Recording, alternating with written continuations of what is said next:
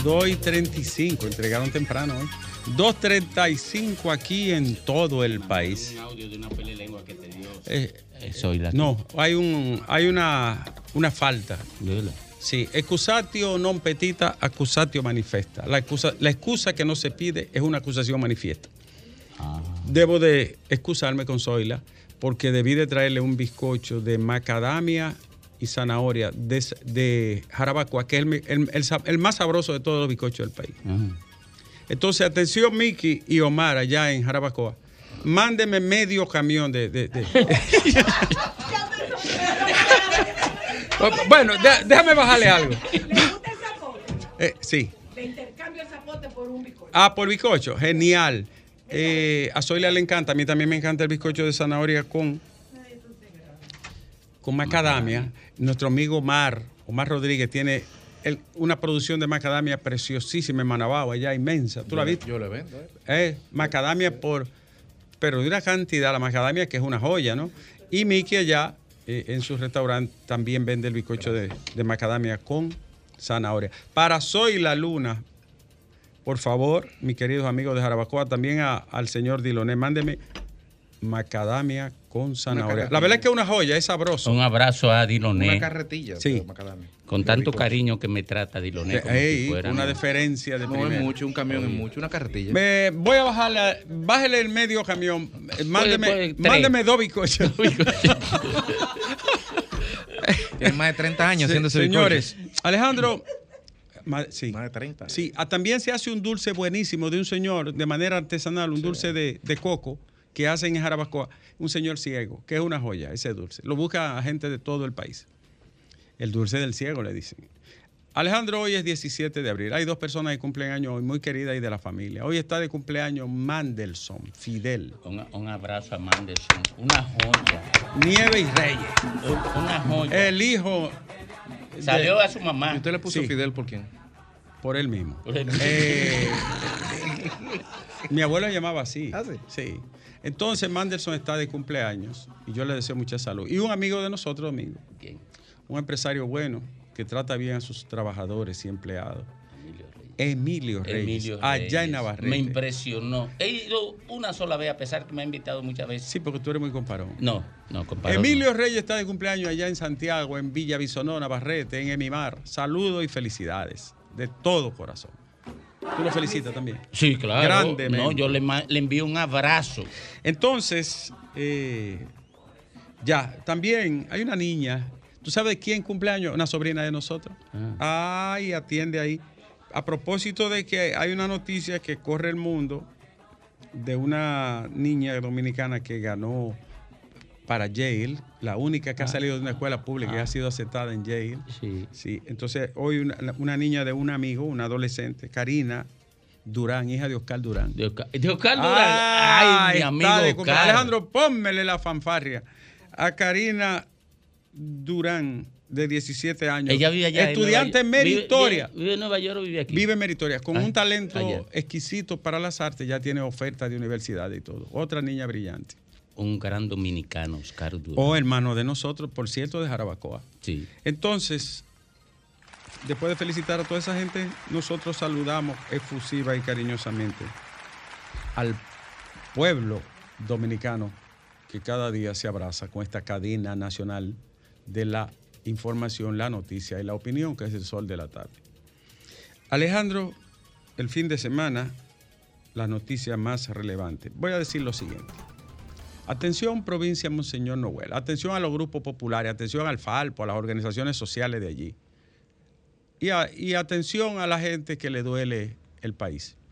Los saltos de Jima son un patrimonio ecológico que recuperó Jaime David Fernández Mirabal hace unos años. Y, y además de eso diseñó un sendero para visitar los saltos de Jima. Son una serie de saltos en el río Jima, que es un río eh, precioso, que tiene mm, varios saltos en su cuenca media.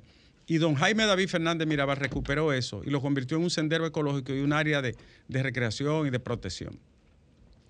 Los altos de Jima y sus inmediaciones están siendo invadidos por antisociales, delincuentes e invasores consuetudinarios de esa zona.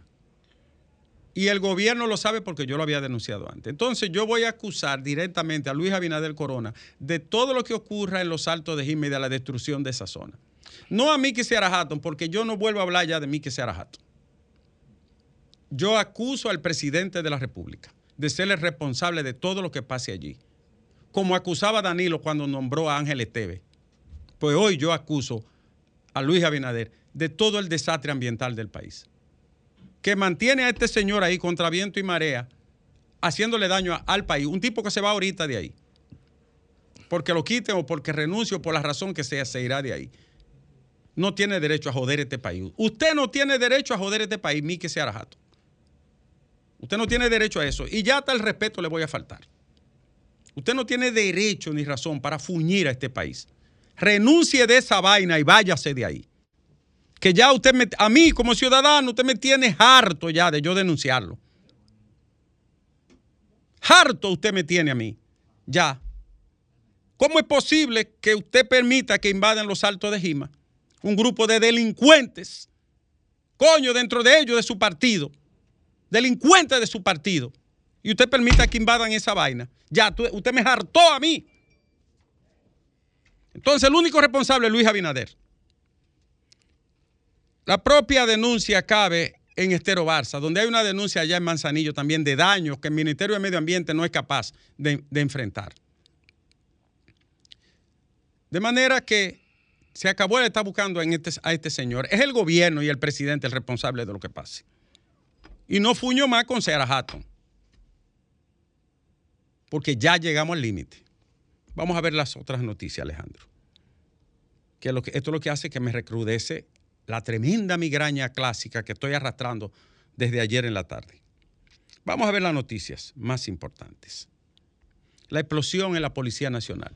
Se está investigando, debe de investigarse, pero todo el mundo sabe que ahí hay, armas, pertrechos antiguos acumulados allí en unas condiciones inhóspitas, porque ese lugar no está adecuado ya para alojar un precinto de policía, un cuartel nacional de policía y una dirección nacional.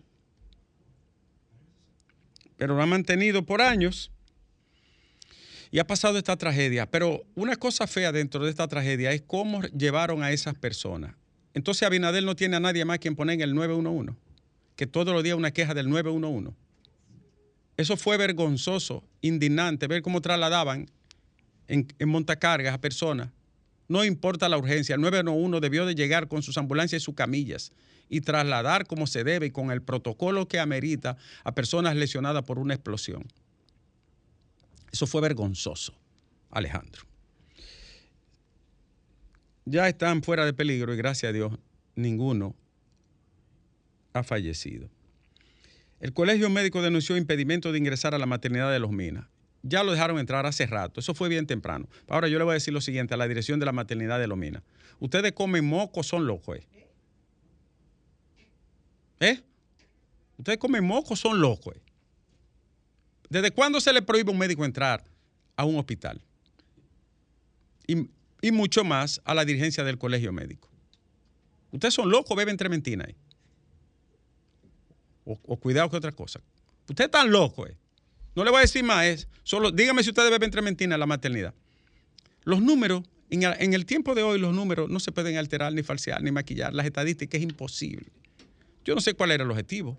Eso después de un programa que hizo Nuria, que desnudó una serie de cosas. Usted lo que tiene que corregir los problemas, adecuar eso y trabajar de forma decente, no estar arreglando vaina. Es una charlatanería. Charlie Mariotti dice que no podemos aceptar que nos, traten, nos tracen la pauta, que nos digan, por ahí ustedes deben transitar.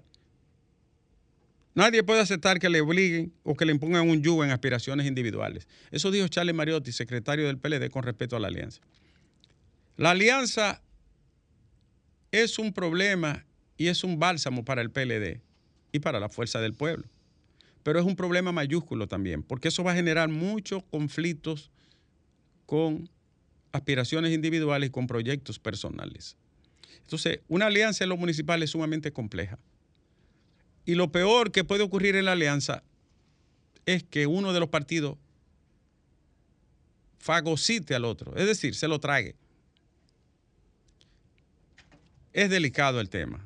Puede que usted gane una posición o que se, se arriesgue a ganarla, que no es lo mismo, pero no cabe duda de que un partido va a terminar siendo una buena parte de él y de su identidad absorbido por el otro. Y es el problema que el PLD está planteando y es la disyuntiva que se le presenta.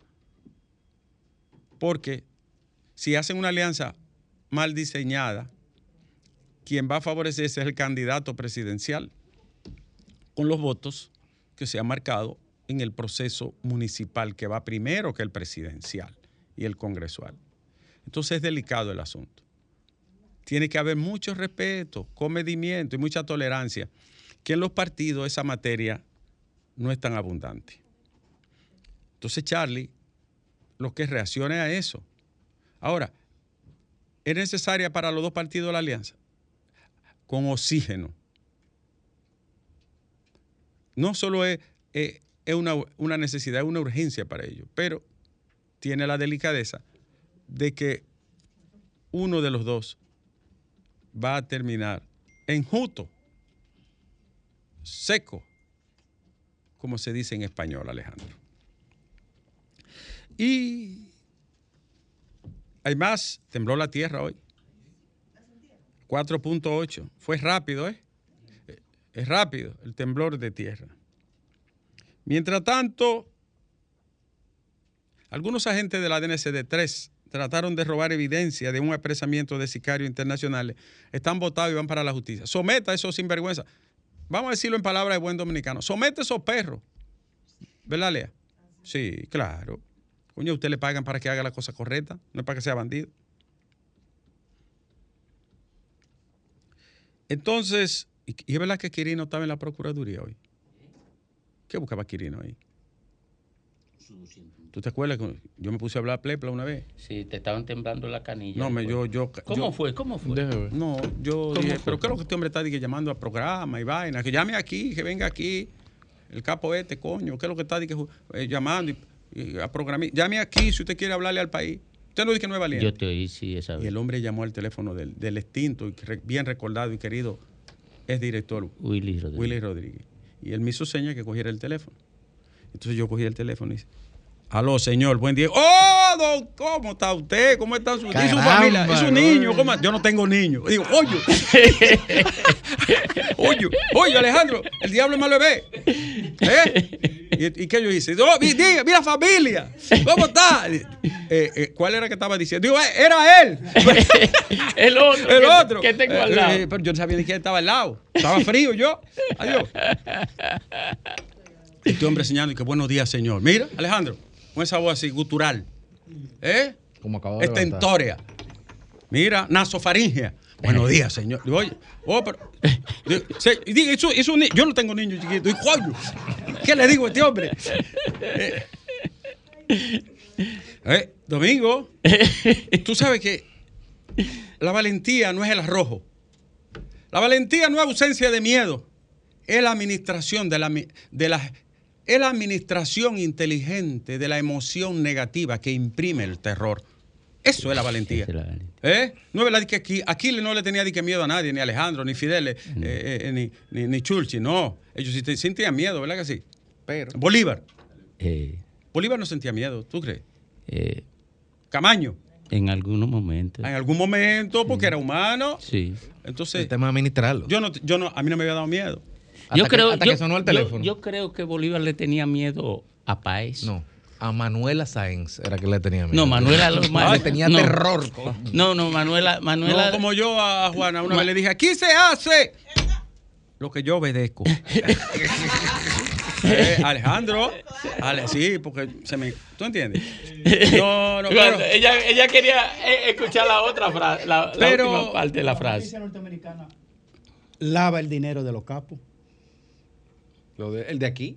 Lo Bueno, de aquí. Porque cuando se lo llevan para allá, La lo ley, que la- hace es que exprimen información, la ley, la- filtra todo Lo santifica. y lo manda para acá a disfrutar de sus bienes. pero la ley- es verdad que le deben aquí. A Crino, Eh, que cobre. Eh, ey, ten cuidado que yo me eché para atrás. ¿Eh? Estate quieto. bueno, bueno, señores. eh, Altagracia Salazar denunció en una visita que hizo a la sierra de Santiago Rodríguez la cantidad de árboles y troncos tumbados allí. Presentó fotografías y enseñó camiones y un aserradero. Del, Tú sabes que el ex senador sigue siendo un tulpén, Antonio Cruz. Rifero y depredador. Vaya, El senador. el ex senador. Depreda el estómago de los pobres. Vaya. Y no, que lo están negando. Si esa zona está siendo atacada, es verdad y devastada. Yo felicito a Altagracia. Fue hasta allá y grabó. No, la- hasta la amenazaron. Eh, el problema radica en el órgano que debe de dirigir y proteger los recursos naturales, que no sirve. No nos andemos por las ramas. No sirve. Y se acabó. No sirve mayúscula. El diputado Amado Díaz propone transformar la ley sobre porte de armas y licencia y piensa que en lugar de un año deben darse dos años de vigencia. Yo estoy de acuerdo. ¿Para qué año tras año lo mismo? Dos años, dos años, perdón, buen español, dos años. Y que las faltas cometidas entonces sean, eh, aumenta el rigor de la sanción. De acuerdo con él. El temblor de tierra fue María Trinidad Sánchez. Sí. Ah, ¿Tú eres de allá? Tú y, y, y, y, y Zoila son del mismo Y sitio. Chu. Ay, ya yo sé por qué que son así. Ya yo sé por qué las dos son Y así. Chu también, la buena Sí, Chu. ya yo vi. Sigan así, que van a morir solas. Sigan así. Señores, eh, esa, esa propuesta de flexibilizar el tema del periodo para el porte y la vigencia ¿no? de, la, de la licencia para armas, en, en otros países existe. Yo no creo que haya un país donde sea anualmente eso. Eso es un problema de la burocracia y una, y una intranquilidad. La propuesta es pertinente, no la he visto completa, sería digno analizarla. Yanalán presenta un certificado de salud para que le quiten grilletes porque le causan irritación, pero hasta a mí me Oh. causan sin tenerlo. Me imagino que deben de molestarle mucho. Se lo pongan en el meñique. Si es por un asunto de, de salud, debe de, de verificarse eso.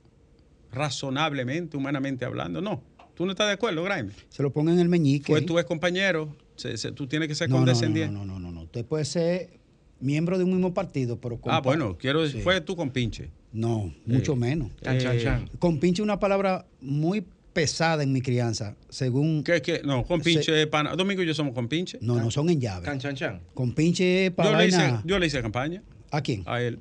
¿A Domingo? Y nos Por jodieron eso, a los dos. por eso perdí. Y nos jodieron. Uy, lo engañaron los, los riferos. Y siguen vigentes los riferos. Ahora que tienen poder. Ahora que tienen poder. Oye, tienen control del, del- del- de la cuarta parte del Congreso. Cuando yo lo dije, cuando yo comencé a denunciar eso, por allá por el, el 2010, eh, 2005. Nos decían, decían de que es resentido, porque no tienen nada. Sí, no, no, y Un resentido. tigre me voció una vez rullido. Y yo dije, "A mucha honra. Y después fue como que caí en cuenta. Oye, fue rullido. Era un insulto. Mi abuela dice que no sacan dos gatas mes, si la sacan no mean. Entonces, Domingo, siguen fuerte. No, oye, en ese momento habían tres, ¿Y cuánto hay ahora? Debe como el 25%. Ay, ay, ay, ay, eh, ay, vinculado ay, ay. directa o No, indirectamente. no, no. ¿Hay algún congreso en el mundo que tenga esa, no, esa friolera? No, ninguno. Ni Dios. siquiera el, el, el, el- de Haití, que lo están sancionando por delincuentes. Sí, no, digo, porque eso es Grande Liga ahí. Sí, ni siquiera el de Haití. Y atención, la Contraloría General de la República va a publicar las auditorías de las instituciones del Estado. El frente opositor del que habló Leonel Fernández para las próximas elecciones se sigue malinterpretando. El, problema es que el, el frente con él. ¿Quiere que te eh, diga con Leonel, el frente. Eso es un bodrio. ¿Por qué? Bueno, por lo que tú señalabas principalmente ahorita, y porque los partidos eh, que pueden estar en tercer lugar tienen dificultades Se para- aleja después de hasta de la psiqui. Sí. se aleja de la existencia mental Y, de la gente. y el temor de esa alianza es el tercer lugar. el tercer lugar. O sea, el que caiga en, en el tercer lugar entra en un proceso. Se produce una ósmosis Sí. Osmosis es el paso de un soluto a un solvente, de un centro de mayor concentración a un centro de menor concentración. ¿Salen empujados para allá? Sí, pero, pero además es que después que tú entras en el tercer lugar, después de estar en el primero, esa deriva te lleva, te, te lleva a la extinción. ¿Por qué? El PLD tiene razón. Porque entonces. la gente que milita en esa organización comienza a mirar para otro lado. Y además, porque el PLD, algo que yo he, he dicho y he repetido, Sí. instaló en la cultura política dominicana la normalización del transfugismo hacia el poder. O sea, ya que la gente se venda al poder no es un estigma, no, no, no, no queda estigmatizado. Esa persona no queda eh, moralmente cuestionada, ya es normal. Y eso conspira contra el, el segundo y el tercer lugar. Siempre. Lo entendí perfectamente. Entonces es delicado el tema, ¿verdad? Oh, eso, eso es terrible. Es terrible. Tienen Yo- que pensarlo bien. Yo lo dije que ellos estaban condenados a eso, a aliarse, pero ahora veo, Pero hace tiempo tú lo dijiste. sí, que estaban condenados a aliarse, pero ahora veo todos los problemas que implica esa alianza. Pero si no se alían, se terminan de fuñir. Pero si se alían, hay uno que va a terminar fuñido como quiera. Ustedes quieren saber, quieren tener un farol para O sea, no le estamos diciendo lo que queremos ni nos gustaría. No, no, lo que, lo que es. Es un juego de suma- es un o juego de sea, suma El cero. que queda en tercero, como dice Es suma Domingo, cero. Es muy difícil que pueda después remontar Montar. para una competencia No, no, hay presidencial. tres ejemplos básicos: PRD, Partido Reformista y el PRI en su momento de Jacobo. Sí, sí, sí, sí. Se diluyeron. No, y cuando hay bipartidismo es más fácil, Sí. porque como quiera uno va a quedar como contrapeso, pero cuando son tres es verdad, eh, y los, los que, la cabeza pensante del PLD saben que es riesgoso. Eh, es un lío. Es inevitable. Por eso la nos alianza. sacan la cabeza. Es inevitable cabeza la alianza. Yo creo que es, de supervivencia la alianza, Pero de supervivencia, ¿de quién? De los del, que, del que termina agenciándose la mayor parte. Ah. del que termina agenciando. Lo que dice Domingo, es sencillo. La Pero- operación Calamar fue una mafia que impuso un régimen de terror a las bancas de lotería. Eso dijo el presidente de la Federación Nacional de Banca de Lotería, FENABANCA, el señor Cristian Guzmán. Dijo que era un régimen de terror, que no, no tenían a quien clamar ni quejarse. Sí, pero ellos podían haber hecho una rueda de prensa, una Eh, denuncia, eh, ¿verdad en que grupo, sí? En, En grupo. Pudieron, ellos pudieron enfrentar la situación. Lo que pasa es que se acomodaron se a la- acomodaron a pagar y después no lo aguantaban. No, porque además tú estabas pagando para que se te, te permitiera operar ilegalmente. Pues, pero que le cobraban también a, lo- a los no legales, sí, a, a los legales. pero también. le cobraban bajo un esquema en el que el tipo podía negociar. Porque eso es el tema de la mafia. Pero yo le pregunto al señor presidente de FENABANCA, ¿no había ninguna manera en la que ustedes pudieran denunciar y enfrentar esa situación? Filtrarle a... a, a- a- ¿Por qué a- tú crees que los a Julio Martínez, a? Domingo, a, a Nuria, a Liz. Te Ustedes no podían filtrarle. Miren te- con lo que no están te- haciendo. Te digo por qué. ¿Por qué no lo hacían? Por la misma razón que las pandillas organizadas de criminales dirimen su tema a tiro y en el territorio. Ay, que era un pleito entonces. Entonces, Ah. muchos de esos bancas y de esos banqueristas están fuera de la legalidad y operan en- con lavado de activos, de narcotráfico de todo tipo, y por lo tanto, ellos tratan de dirimir sus diferencias en su territorio. Dime. Mira, yo viví una experiencia la semana pasada que me dejó boquiabierto. Es una vaca. Yo voy en la calle a un tigre vendiendo billetes. Y va donde me dice, "Con- compadre, cómprame algo. que estoy para acá?". Y yo saco play y le compro un billete. Me llevo para la casa y le digo al chofer, mira, averígame, revísame en la lista el billete. Y cuando va, dice, un billete falsificado. Y eso es lo último que puede darse aquí. Que la gente no sabe que ahora mismo están Falsificando los billetes de la explotando lotería. El negocio de los juegos con billetes falsos en la calle. Pero hace tiempo, lo que pasa es que tú no eres jugador y no te diste cuenta. Un jugador lo hubiese visto al tiro de una vez. Hace tiempo que, que hay tigres haciendo eso. Ellos buscan víctimas. Personas que no juegan, personas mayores, gente así. Eh, los tres agentes de la DNCD que sustrajeron dinero ocupado en recientes allanamientos son Luis González, Wilton Guzmán y Fernando Guzmán. Hasta lo devolvieron. Lo devolvieron. Ahora hay que ser muy delincuente para meterse en un allanamiento y cogerse lo que no es suyo. Usted es un charlatán. Usted es un perro de la calle, de esos que tienen el hocico largo va- y rabito a enrollado. Le va a ir mal. Oh, pero le va a ir mal. Lea, ¿tú has visto? lo- Perro de la calle. Oreja para hocico largo y rabito enrollado. Boca prieta. Y, y boca prieta. Ujú. Y par de peladitos. Claro. Abusadores. En Brooklyn, ¿Tú sabes quién está aspirando en Brooklyn y la gente lo está postulando? A Cirilo Moronta. Ah, diputado.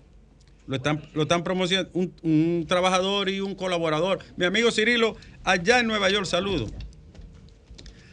Hay otro escándalo que explota dentro del deporte. Es muy común dentro del deporte los escándalos en los últimos años. Este corresponde a la Federación Dominicana de Pentatlón que dirige el señor Freddy Núñez Jorge. Freddy, eso que denunció Nuria, usted debió de amanecer hoy con su carta de renuncia.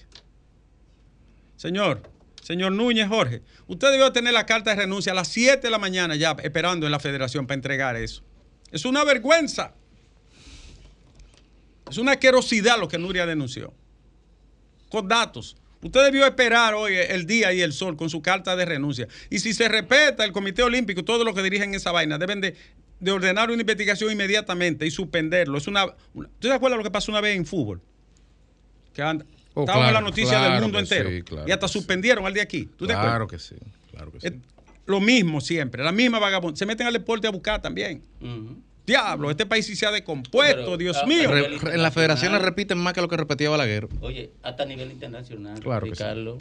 Los escándalos que ha tenido la FIFA, los escándalos que ha tenido. Se meten ahí también, eso sí, eran actividades sanas. Sí. Era un- eso era noticia cuando la Guerra Fría. Ya no, ya eso es pachotada. Peligrosas redes sicarios internacionales llevaban vida de lujo en la República. Los carros son de lujo. ¿Tú viste los carros, Lea? Me gustaría montarte en uno de esos vehículos y dar una vuelta para allá, ¿tú sabes? Donde están ampliando, para allá. Eh, mira, pero son unos carros de lujo, Domingo, como dorados. No, pero no es para nada, date una vuelta más. Conmigo no haga cerebro, ¿no? Ni, ni cuarto ni víveres. Uh, muchacha, además Juana hay que lleva el control de todo. Tú sabes que yo le di una tarjeta una vez a ella. Porque nos daban una oferta. Mire, si usted compra con esta tarjeta, 7% menos de descuento, y usted va al Nacional, y a que yo quebre, y tiene 10% menos, y si compra allí 15%. Dice, Juana, pero me gusta la oferta. Y era evangélica la muchacha, no nos dejaba hablar. Y cada vez que íbamos a abrir la boca, le decía, y le tap. Y me, y digo, me convenció. No, mareó, mareado, así como cuando le tiran a uno en la soga Moringa, ese, ¿cómo se llama? Eh, el que marea a la gente, ¿cómo se llama la El- vaina? El, que- el- Burrundanga. La burrundanga. La- Era una evangélica, pero la, la burrundanga de ella era el convencimiento que tenía. Dice, dice Juana, La no metemos, no metemos. Digo, vamos a ahorrar, pues, tú sabes, hay que ahorrar. algo. Y dice, pero si usted le saca una copia a ella, Ahí. una tarjeta, entonces, tiene- entonces tiene un 2% más de cuento. Digo, ¿cómo? Hoy lo pensé dos veces. Sáquele a su esposa, no se ataca. Digo yo, está bien, dale la copia. Lea. Llega el primer el estado de cuenta. Eran papeles que llegaban los estados de cuenta. El estado de cuenta se salió de la mesa y llegaba a la sala. Y le digo, ven a ver, abusadora. Ven.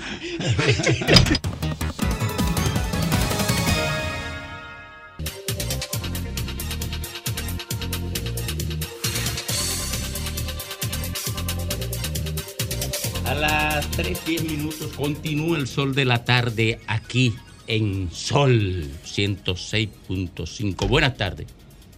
Buenas tardes, Alejandro.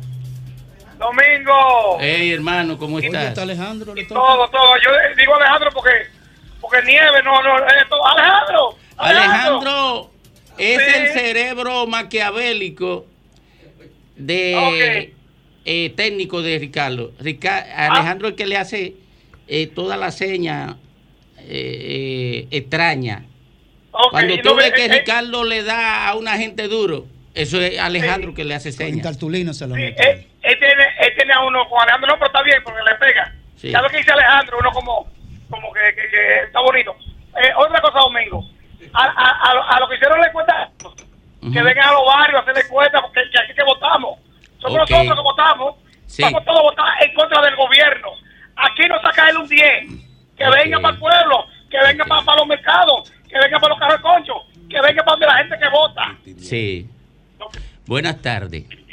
Domingo, ¿cómo está? Nieve. Hey, hermano, ¿cómo está el sol profundo? Bueno, el sur profundo, ustedes hablaron ahori- ahorita de medio ambiente. Yo no me explico. Con, eh, a- Sarah Hatton, lamentablemente, no está para el cielo. No puede que te vaya de ahí. Porque el medio ambiente es un chasco.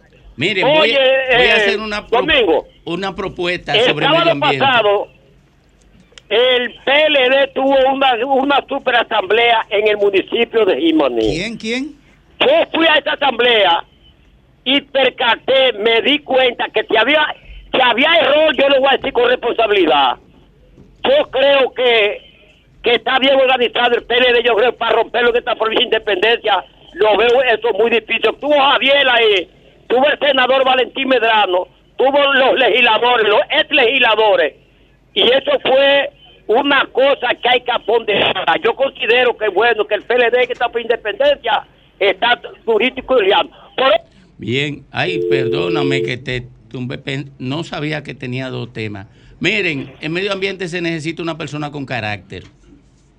Y ese es José Marte Piantini. Ricardo, a ti no te gustaría José Marte Piantini, pero él- yo le dije a José Marte Piantini, yo creo que tú debes ir a medio ambiente, pero una condición, asesor honorífico Ricardo Nieves, para que no jodan. No, no, No me pongan eso. no, no, porque Déjame agradecerle al Torito. ¿Al Usted Torito que es qué? amigo mío, que me propuso. Ah. Presidente, pongan.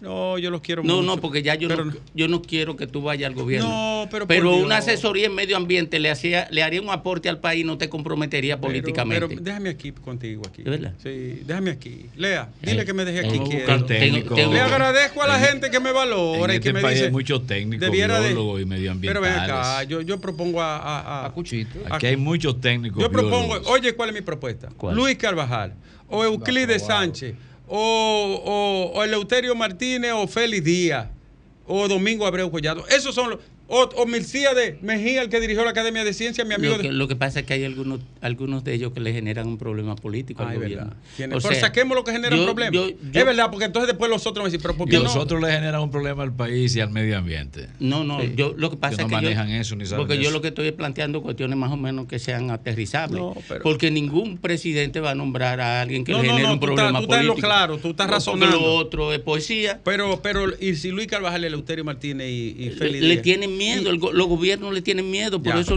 ellos tienen toda la capacidad del mundo, tienen toda la reputación y todo lo que pudieran Sí, ser mira, mérito para hacer una buena gestión. Leonel y Danilo, pero, pero no Leonel lo y Danilo respetaban mucho a Eleuterio, pero nunca lo pusieron. nunca lo pusieron, un no lo tipo que tiene fama internacional. no lo querían como asesor, Ah, sí. No, él fue viceministro. como Sí, asesor. pero vice, un viceministro. Oh, oh, y- pero vice le han ofrecido a Ricardo Ah, mil, pero venga acá. mil, mil puestos de vice. un viceministro para llevar Yo soy el primero que me impongo. Y mira que la única forma de yo llegar a poder es que lo nombren a Ricardo. Pues estoy jodido. Buenas No, tardes. no, porque todo es honorífico. No cuenta con Aló, No, no, pero Pero honorífico de honor. Adelante. aló, Buenas aló, tardes. buenas. Sí. Sí, yo quiero hacer dos cosas. Primero, quiero hacerle una corrección a Nieves. Dígame, hermano. Cuando él le quiere decir algo malo a alguien, que le diga rata, pero no que le diga perro, porque el perro es un animal noble.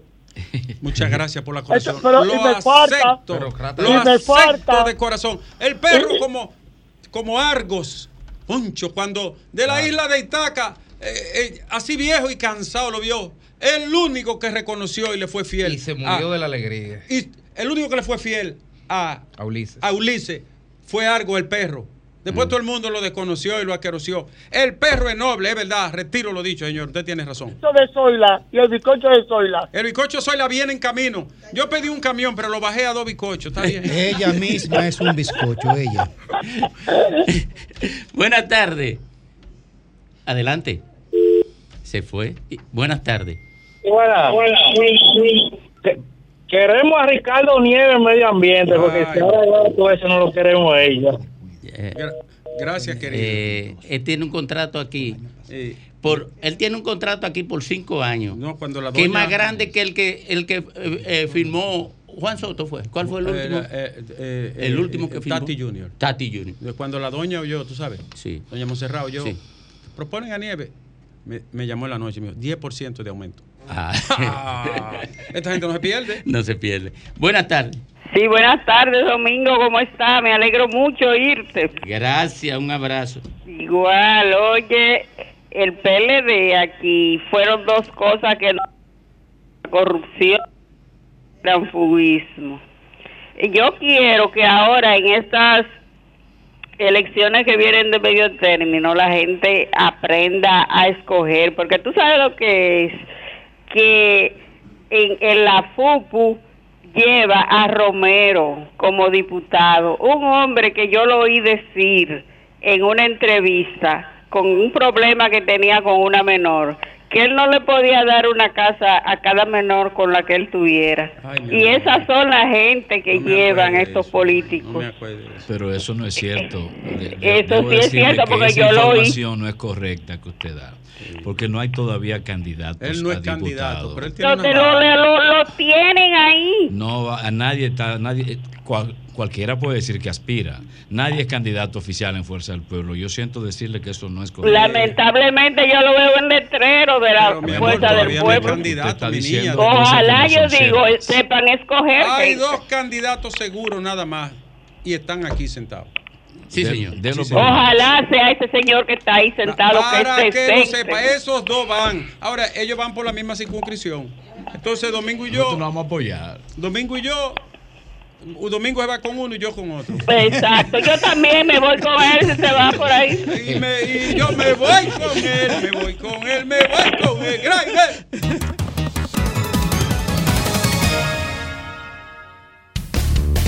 El sol de la tarde. El sol de la tarde. Sol 106.5, la más interactiva. Una emisora RCC Miria. Las principales figuras de la televisión de Santiago encendieron la radio y tomaron el control.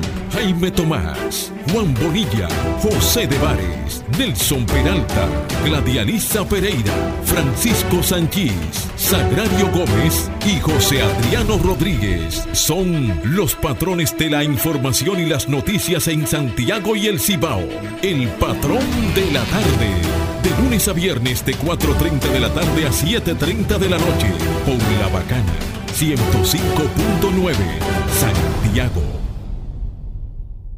El sol de la tarde.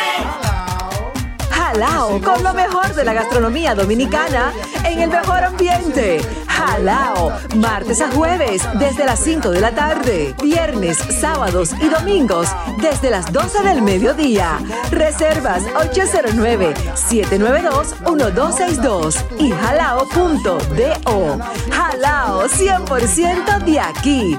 Calle El Conde 103, frente al Parque Colón en Santo Domingo. Y ahora también en New York. Jalao, New York City. 2420 Amsterdam Avenue. Reservas jalao nyc.com. Oh, compadre, qué sorpresa. Pero ya que lo veo, corríjame si me equivoco. ¿Y es verdad que la AFP Popular tiene un club de beneficios? Pero claro, hijo de mi corazón, se llama Club de Vida AFP Popular, en el cual, por ser usted afiliado, recibirá descuentos, ofertas y facilidades en comercios seleccionados. Pero eso está muy bueno. ¿Y cómo yo hago para aprovechar todo? Pero eso es facilísimo, compadre. Mire, usted solamente tiene que descargar el app de afiliado y validar sus datos. Y ya con esto listo, usted podrá presentarle el código QR con la oferta que eligió. Y así podrá disfrutar de los beneficios exclusivos que tiene el Club de Vida AFP Popular para sus afiliados. Ahora mismito lo voy a descargar. Y ya que estoy aquí, a seguir disfrutando de todos los beneficios. ¡Ey, ey! ¡Lléveme! ¡Espéreme! AFP Popular, confianza absoluta. Tierra caribe, alma que vive en un tambor, cuerpo de mar y arena que recibe, bailando alegre el señor sol, pedacito de isla azul y verde, donde cada corazón es un cantor, terruño encantado que no pierde sus ganas de crecer y ser mejor, gente gozando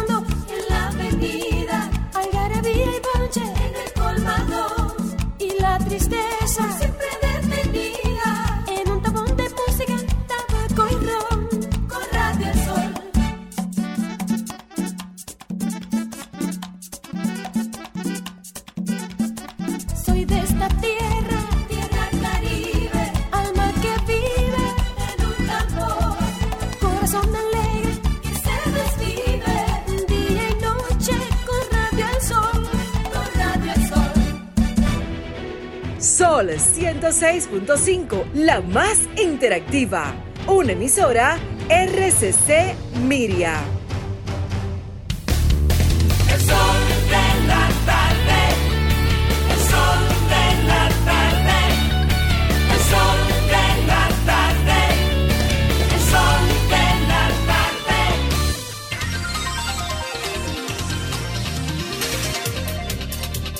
Bueno, retornamos aquí al sol de la tarde a las 3.22 minutos. Ricardo, compañeros, ayer lanzó su precandidatura presidencial el ingeniero Ramón Alburquerque. Y, y esta pregunta salta así. ¿Por qué el presidente Abinader no se ha entendido con Ramón Albuquerque y Guido Gómez? Yo me estuve haciendo esa pregunta, llegué a una conclusión, pero preferí traerlo aquí como debate. Buena pregunta. ¿Por qué no ha propiciado un entendimiento con ellos? Yo, yo tuve una vez un pequeño roce con don Ramón Alburquerque, eh, bajo esa misma argumentación de pregunta hacia él. Y, y se molestó bastante. O sea que Alburquerque es un hombre de malas pulgas. En términos de su temperamento, su carácter. Ya entiendo por qué se molestó. Sí. Así que con ese, con, Sí, el- la introducción. con, con- con esa valoración. No, pero además le dijo dos.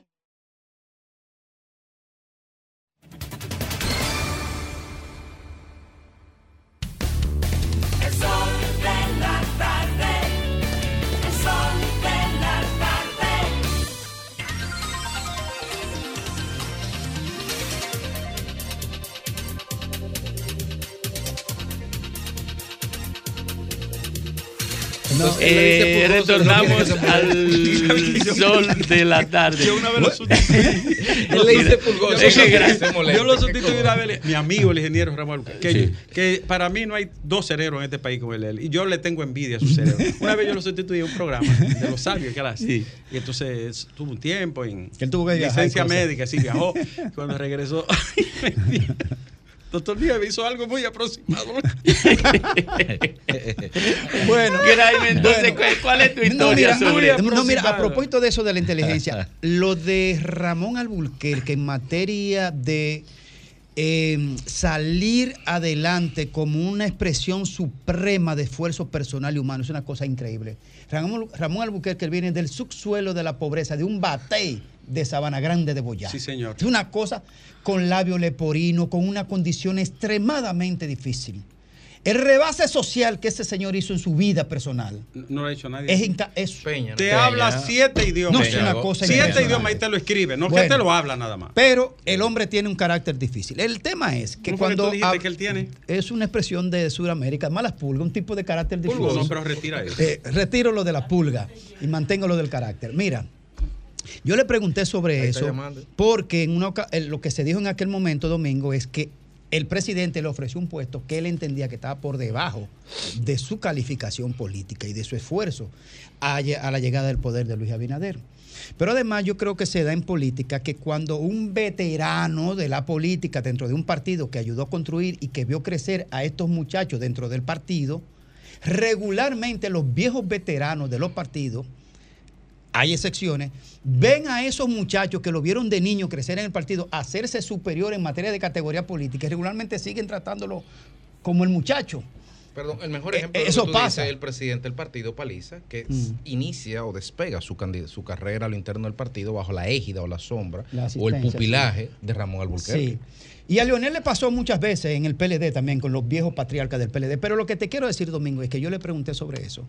Él se molestó, pero yo creo que alrededor del presidente Luis Abinader se, se hizo un cerco del ninguneo alrededor de ese tema con don Ramón Albuquerque, que es aquel grupo que le dicen a los presidentes, no le ponga caso, suéltelo en banda. Él ahorita viene y, la, y la coge. Eh, usted es el presidente. Eso no va para ningún lado. ¿Cuánta gente la aporta ese? ¿Cuántos votos busca fulano?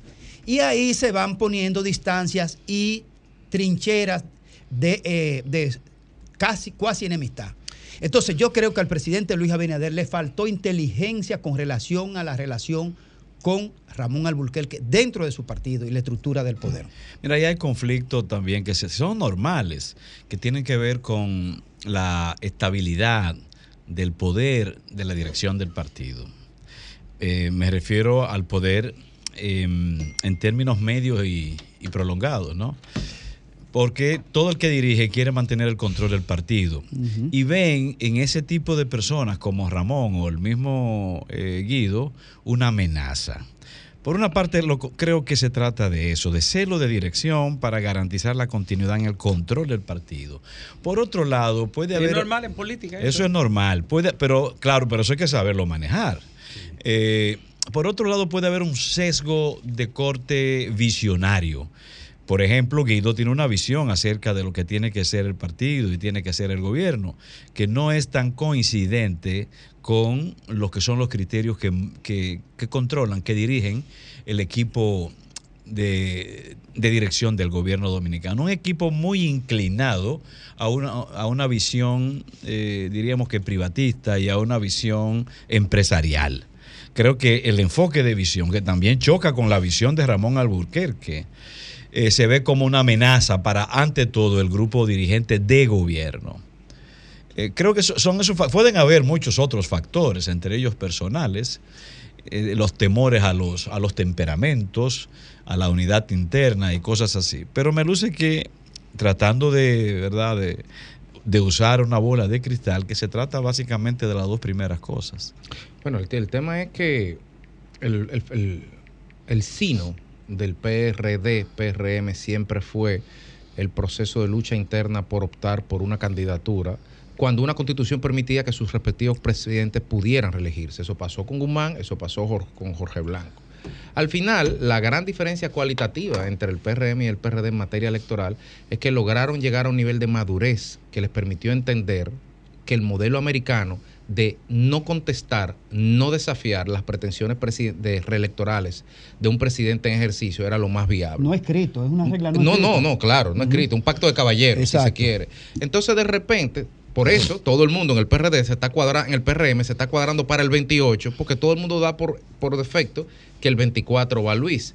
Sin embargo, cuando tú te encuentras en ese consenso súper generalizado a todo nivel, transversal y horizontal y vertical, a dos personas que difieren políticamente entre sí, como Guido y como, y como el pre- eh, Ramón Alburquerque, cualquier proceso de contestación, contestación que vaya a procurar una primaria tiene que ser en detrimento de Luis Abinader, necesariamente. O sea, Ramón Alburquerque o Guido no pueden competir en una primaria si no es criticando el, el presidente en ejercicio. No hay manera. No hay manera de hacer lo que no se es. De alguna forma lo tiene que hacer. Entonces, podrá generar un es- resentimiento. Pero eso es muy válido en democracia. Sí, lo que pasa es que las experiencias de esas críticas a lo interno del PRD desde su fundación no fueron muy saludables, que digamos, y siempre tenían, generaban una crisis y siempre acarraban la pérdida del poder. Entonces, se llegó a un nivel de madurez que tú dices, mira, tú sabes qué, Luis el hombre del 24. Entonces, ¿para qué tú dirás, para qué este hombre quiere eh, lanzar un proyecto para cuestionar la hegemonía del proyecto exitoso que es el reeleccionista? Pero no es la primera vez que eso pasa en el PRD. y en el No, pero es la primera vez que no tiene trauma. Al contrario, es una Bueno, escuela, es es la primera vez que no tiene No, trauma. pero Se trata todavía- tratando de ser la excepción, que es diferente. Pero todavía estamos a un año de Pero distancia. el PRM ¿eh? debe de dar gracias que no hay silla ni nada. Exacto, estamos a un año de distancia todavía y no se ha- ahí todavía no se ha pa- pasado por el proceso, el proceso oficial de escogencia de candidatos. Eh, la, la figura, figuras como las de estas dos, estos dos pro- prominentes dirigentes del PRM, no debe de dejar de preocupar. No debe dejar de preocupar a, a- a No, Luis y por y los a la reelección. El estilo hacia el hombre, dice la frase. Y el estilo belicoso, tanto de Guido como de Ramón Alburquerque, es una espinita que incomoda. Y decreto no mata estilo. Que incomoda. ¿eh? Decreto no mata No, estilo. ya ellos no están a nivel. Ya no, ellos no, no- ellos no. Decreto no mata estilo. Mira, Nómina no mata Yo- belicosidad. Yo, yo veo lo si- Yo veo lo siguiente. eh, el ingeniero es un hombre valiente. Claro Debe de sí. tener algunos 78 años por ahí, ¿verdad? Y se ve muy 70 bien. algo, sí. Debe de- y se ve muy bien. Y No, no, yo creo que menos, quizás por debajo de los 75. yo no creo que debe tener más de 75 años. Pero lo Sí. que quiero decir es que se ve muy bien, vigoroso, conceptuoso, siempre inteligente y brillante. Lúcido dentro de su visión. Claro. Ahora, señores, la política ha cambiado, el mundo ha cambiado. Hay gente que no ha entendido esto que está pasando. Es un cambio radical que está sufriendo. ustedes están viendo eso de Sofía. No, eso es edad media, eso que presentaron aquí. Eso va lejos, lejos, lejos, y hay gente que no entiende eso, Domingo. Sí. ¿Eh? Eso está lejos. Mire. Nosotros estamos hablando de una sociedad que se ha transformado a la fuerza de, de un cambio radical que tú, tú estás cambiando y no te das cuenta, Ni siquiera lo percibe. ni lo percibes y te envuelve a ti, ¿eh? Claro. Y toca el mundo entero, aunque no es la misma proporción y dimensión, pero no hay, una, no hay nadie que esté exento ni fuera de esto que está ocurriendo en la humanidad. El día que Funglode hizo el evento, razonaba el equipo aquí que la inteligencia artificial la impone la disrupción tecnológica unido al avance de la neurociencia. Eh, lo Que impone, van de la mano. Que van de la mano. Lo impone. Y eso se da a pesar de la voluntad del individuo. Eso se da a pesar incluso de la voluntad de la ciencia. Sí. Por eso es disruptiva. La palabra es Cygate. Sí. Te- Por te- eso. te- oh, oh, pero claro que es disruptivo. Te digo una cosa, yo pensé, no lo digo por mal, pero por la edad, por la juventud y los refrescantes de su- la candidatura, yo pensé que ese discurso de posmodernidad, posdigitalidad, tecnotrónica, sociedad real, lo iba a asumir Abel.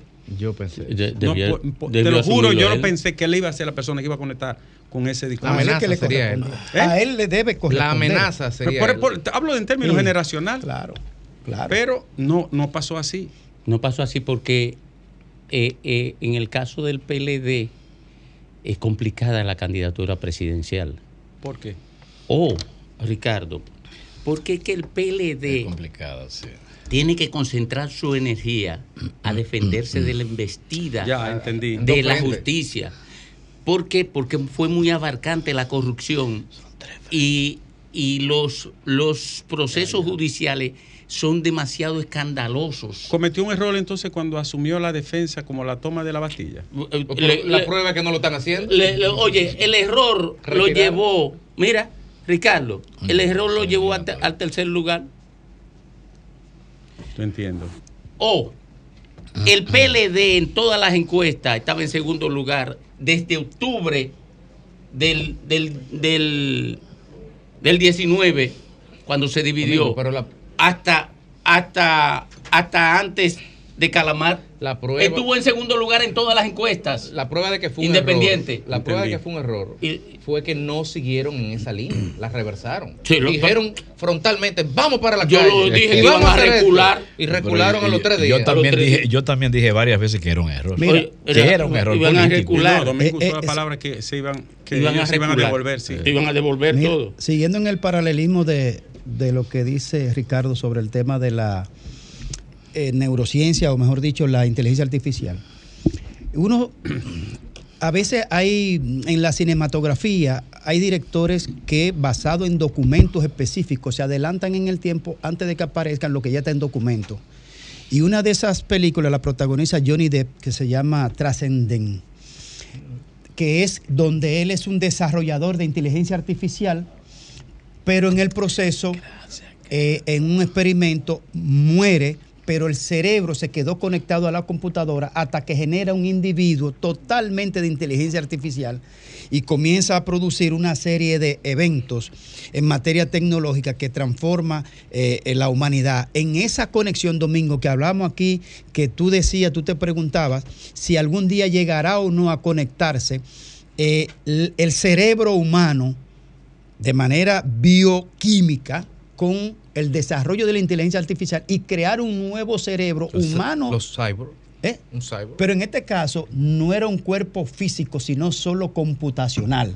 Es una, una película adelantadísima a su tiempo, pero que avanza y dice que sí, que va a llegar el momento que se va a fusionar el cerebro humano con la inteligencia artificial a Mira, nivel de la Kramer, computación. Pero no quisiera, eh, con el tema de, de Sofía que señaló el doctor Nieves, dejar de mencionar eh, con relación al- a lo que proyectamos aquí el viernes pasado, Ah, sí. donde proyectamos un video en el cual se hicieron, se hizo eco las redes sociales e incluso los principales medios de comunicación, donde Como bueno se señalaba al doctor Noel Fernández interrogando al, al cyborg, a Sofía, perdón, donde incluso Lenchi fue bien bastante enfático en eso, señalando el tema de que no eran cu- 40, que no eran tres años, que era poco tiempo. Ciertamente, al, al, al rato, se, pudimos constatar de que había sido manipulado el video. Queremos dejar constancia de que este medio, concretamente al quien les habla, antes de poder subir ese video, validamos con fuente interna de la institución que ese video era real. Y haciéndonos eco de esa autorización y de esa confirmación, hicimos circular el video, pero nos sumamos a las a desmentidas que se hicieron a posterior y repudiamos Ya- categóricamente ese hecho. Ya lo mejor que hacen es ni hablar de eso, porque ya eso era imposible Claro. devolverlo. Ya eso fue un Pero barraje, ¿no? Eh, Domingo. Pero además, yo lo dije cuando presentaron el video. Cuando lo presentó, todo el mundo es testigo, está ahí grabado. Ahí. Yo dije, eso, eh, a Sofía la violó el PRM por eh, eh, Eh, bajo la dirección de Fafa Tavera. Una- yo una- lo dije porque lo vi video. Una pregunta, una, una pregunta. Yo lo dije. verdad, es Una verdad, es pregunta. verdad. Ahora una Es pregunta. verdad. para Yo lo ti. dije. Imagínate que tú eres Sofía. Sofía, ¿cuál es el partido más corrupto de la República Dominicana? Eh, yo te diría. Habla, habla como ella. Eh, ¿eh? sí, eh, yo te diría, Ricardo Nieves, yo te diría, Ricardo Nieves, que lo pondríamos en la curvita de la Paraguay. ¿Para? Y que, que decide el fotofil. Ay, ay, ay, ay, ay. Que decide el fotofil.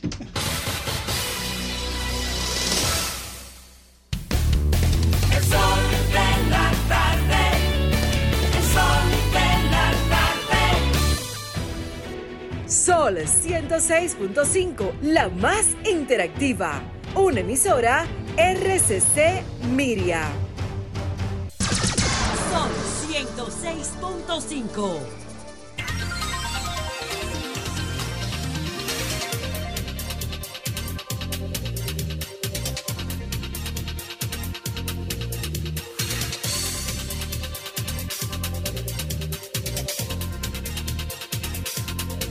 Bueno, retornamos al sol de la tarde y hoy tenemos el placer, el placer de recibir al señor ministro de Energía y Mina, el ingeniero Antonio Almonte. Y le, le aseguro a ustedes, señores, que esta será una entrevista interesante porque ya la política de desarrollo del sector energético parece tomar cuerpo. Yo he sido un crítico, eh, a lo mejor hasta injusto en algún momento, pero yo creo todavía no he descubierto la injusticia, pero a lo mejor. Eh, y le he dado seguimiento al sector eléctrico y me he tropezado en los últimos días con una serie de informaciones que llenan a uno de esperanza de que se puede encontrar una salida a este problema tan grande que afecta a la República Dominicana desde hace como 40 o 45 años. Pero bienvenido, ingeniero. Muchas gracias, Domingo. Para mí es un placer. Mucho gusto estar aquí con ustedes, eh, con este panel de distinguidas personalidades de la comunicación. ¿Cómo está? Feliz de verte aquí. Gracias, gracias. Ingeniero. Pero mira, yo quería aprovechar esta fortuna de tenerte a ti ahí, porque creo que el problema energético es el primer problema que tiene el país por su significación y su alcance y el papel en la vida. Es decir, la energía y el agua son dos cosas imprescindibles para vivir. Hoy hay un decreto del presidente orientando el nuevo sentido de la política energética. Y nosotros quisiéramos que tú nos expusieras la esencia, porque hay que presumir que un decreto del área donde tú eres ministro no se ha hecho al margen de ustedes, que son ustedes que lo canalizan. Y por eso yo quiero que tú nos expliques ese decreto, que es en cierta medida la orientación general del plan para enfrentar la energía. ¿Dónde está la significación de eso? Bueno, tú te refieres, Fafa, al decreto de ahorro y eficiencia energética. Correcto. Que fue emitido la semana pasada por el presidente de la República. Y como muy bien señalas, eh, fue un decreto elaborado en el ministerio que yo dirijo. Recuerda que el ministerio tiene un viceministerio de ahorro y eficiencia energética. Y que uno de los trabajos eh, bueno, que ha hecho ese viceministerio y que estamos haciendo es precisamente eh, la propuesta de disposiciones que puedan contribuir a reducir el, el consumo y por consiguiente también el dispendio de la energía que se hace muchas veces en República Dominicana. El propósito fundamental es que eh, ciertamente en la República Dominicana vive una situación particular, si se quiere, sin precedente en lo que se refiere al tema de los energéticos. Siempre hemos sido un, un- un- un país netamente importador de energéticos primarios. Los energéticos primarios son los combustibles que se utilizan para la producción de la electricidad, como es el caso del carbón, del petróleo, del gas natural, por ejemplo. Hemos sido importadores netos, no producimos ninguno de esos y por consiguiente esos combustibles son, eh, en ese terreno somos absolutamente dependientes del mercado internacional y sus condiciones. ¿Cuál es la particularidad en esta época? Bueno, que nosotros recientemente hemos vivido y estamos todavía pasando por ello, una crisis de esos energéticos que no ha tenido precedente. En el sentido de que ahora con la guerra de Ucrania, el tema del el impacto de la geopolítica en el, para el acceso a esos combustibles se ha revelado de una manera como nunca antes. Porque una cosa es que en un momento determinado hubiera dificultades con el petróleo, por ejemplo, y, se eh, surgieran algunas dificultades y escalada de precios. Y otra cosa es que en estos momentos, fruto de intereses geopolíticos y de conflictos geopolíticos, el acceso al gas natural, el acceso a algunos derivados del petróleo y el acceso al propio carbón, en medio de las circunstancias, ha hecho que ha sido difícil para todo el mundo. Y sobre todo para las naciones que son netamente dependientes, como es el caso dominicano. Y en ese sentido, lo que está a la orden del día es garantizar la seguridad de abastecimiento de esos energéticos y de la producción de electricidad en particular. Y para eso tenemos que recurrir a múltiples acciones. Una de ellas es, aparte de, la, de, algunas otras convencionales, como es asegurarte mediante contrato de largo plazo, mediano plazo, etcétera, una de ellas es estimular el desarrollo de las fuentes renovables como base para la producción de electricidad. Porque cada kilovatio hora que tú produces con renovable es un poco menos de combustible que tienes que comprar. En segundo lugar, está el tema de la reducción o el ahorro o eficiencia en el consumo de electricidad, por ejemplo, o también de combustible. Eh, yo puedo decirte que en este caso el decreto está orientado básicamente a las instituciones del Estado, las eh, y con mayor fuerza aquellas entidades del Estado que son centralizadas. Por eso el decreto eh, viene casi orientado a eso. Pero eso representa eh, más del 6% de la demanda que tiene que atender las empresas distribuidoras en el país. Pero, casi Antonio, casi no- no hemos 53 visto millones eso. de kilovatios hora mensuales. No hemos visto El eso anteriormente, Antonio, y los resultados no han sido realmente casi, los 50 previstos. sí, casi 53 millones de, de kilovatios hora mensuales eh, es eh, lo que demandan esas entidades centralizadas del Estado. Y tenemos como objeto tratar de reducir, como objetivo tratar de reducir significativamente ese consumo.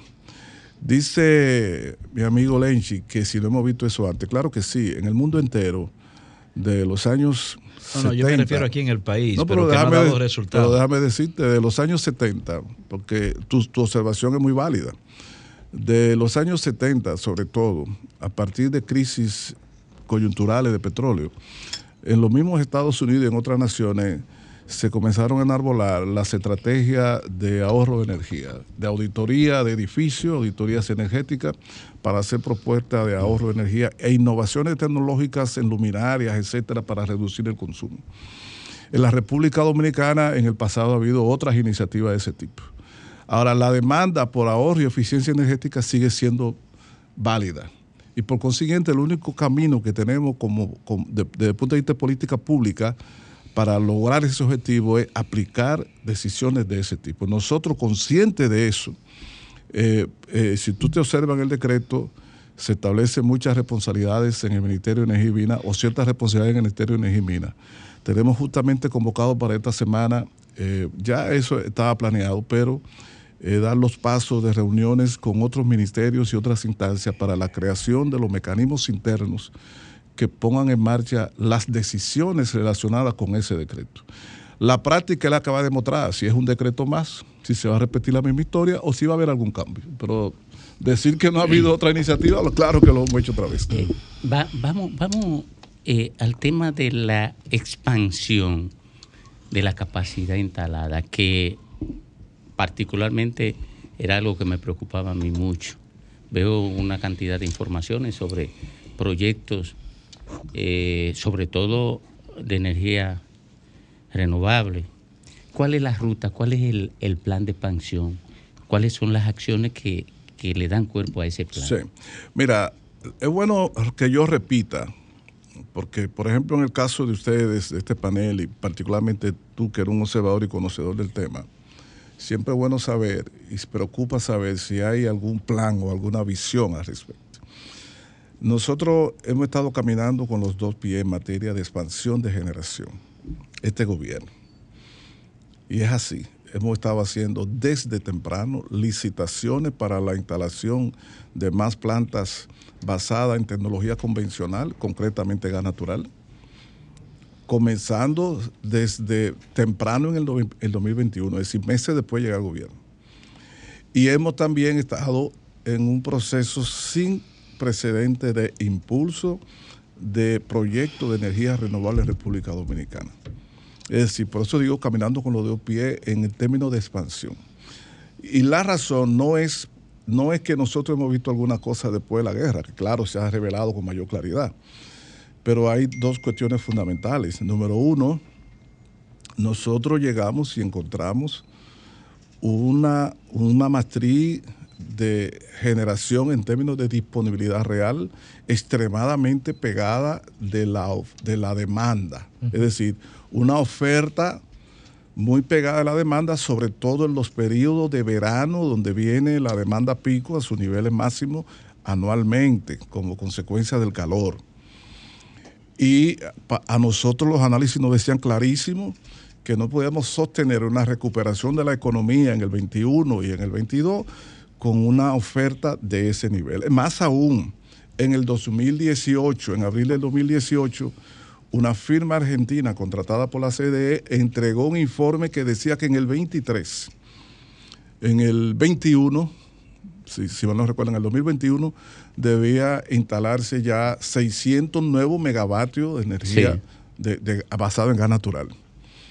Y, y en el 3, en el 14 se inició la construcción de Punta Catalina, se terminó en el 20 y en los 674 megavatios netos, que era la promesa de Punta Catalina, que es lo que entrega, puede entregar, ya en el del 14 al 20 la demanda creció y están las estadísticas ahí, 650 y pico megavatios. Es decir, que cuando vino a terminarse la construcción de Punta Catalina, ya la demanda se había consumido lo que ella iba a entregar.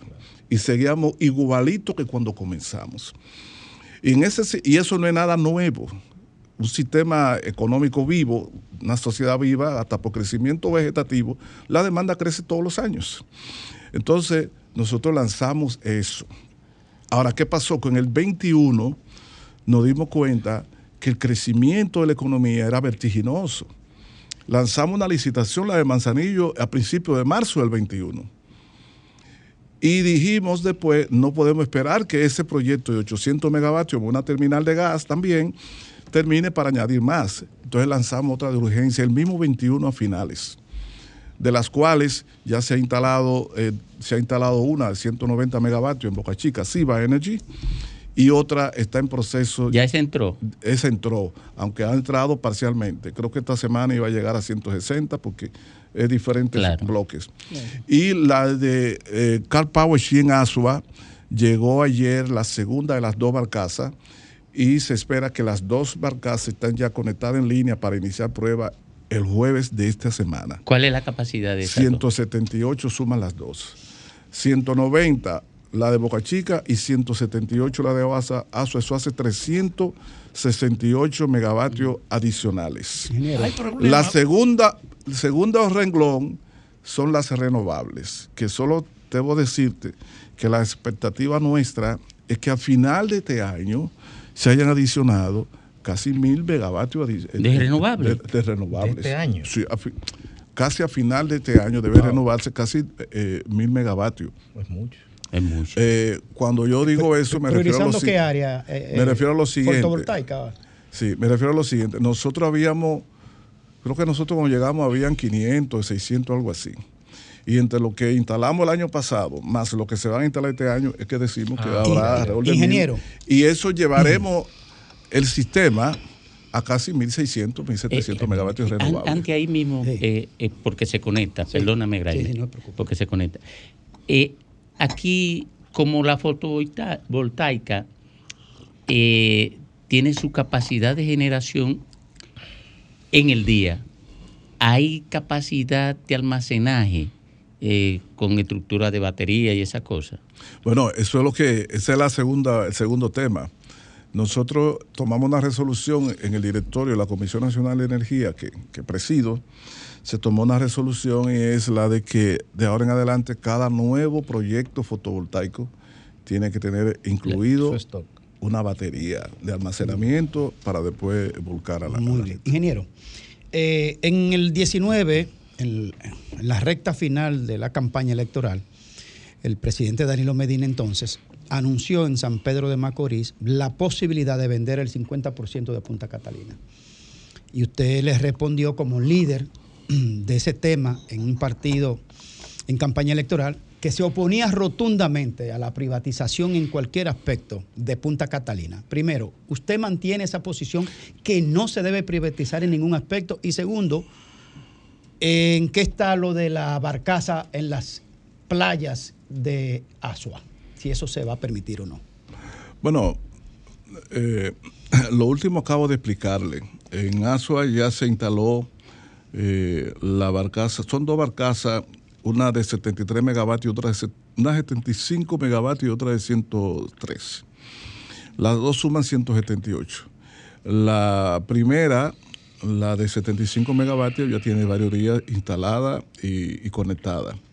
La segunda, de, 100 de 103, llegó ayer y se va a conectar físicamente en línea el... Y no le van a hacer caso a- Eh, a, a- a- eh, a los comunitarios se- ni a la ni a bueno, la la, barcaza, la barcaza, la compañía que la instaló ha conseguido todo tipo de permisos y autorizaciones.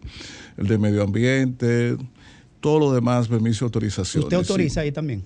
No, no, yo no, no, no, no participo en autorización directa, más que en el conocimiento de, de, por o sea, ejemplo, su firma no aparece en los permisos de ningún tipo de eso. no, no, porque de lo que se trata es, eh, la barcaza solicita y la compañía solicita concesión para operar un servicio eléctrico eh, normal y eso se hace en la superintendencia, etcétera, y después solicita permiso de diferentes tipos, entre otros Ah, no, pues ambientales. disculpe, le estoy haciendo la pregunta a la persona equivocada, pero lo de lo de No, no es equivocada en el sentido de que yo te puedo informar, es decir, yo no, no Domina no la información. Pero esa ¿A es, ese es el, debemos pro- ese es el proceso, es ¿A decir, medio ¿a quién?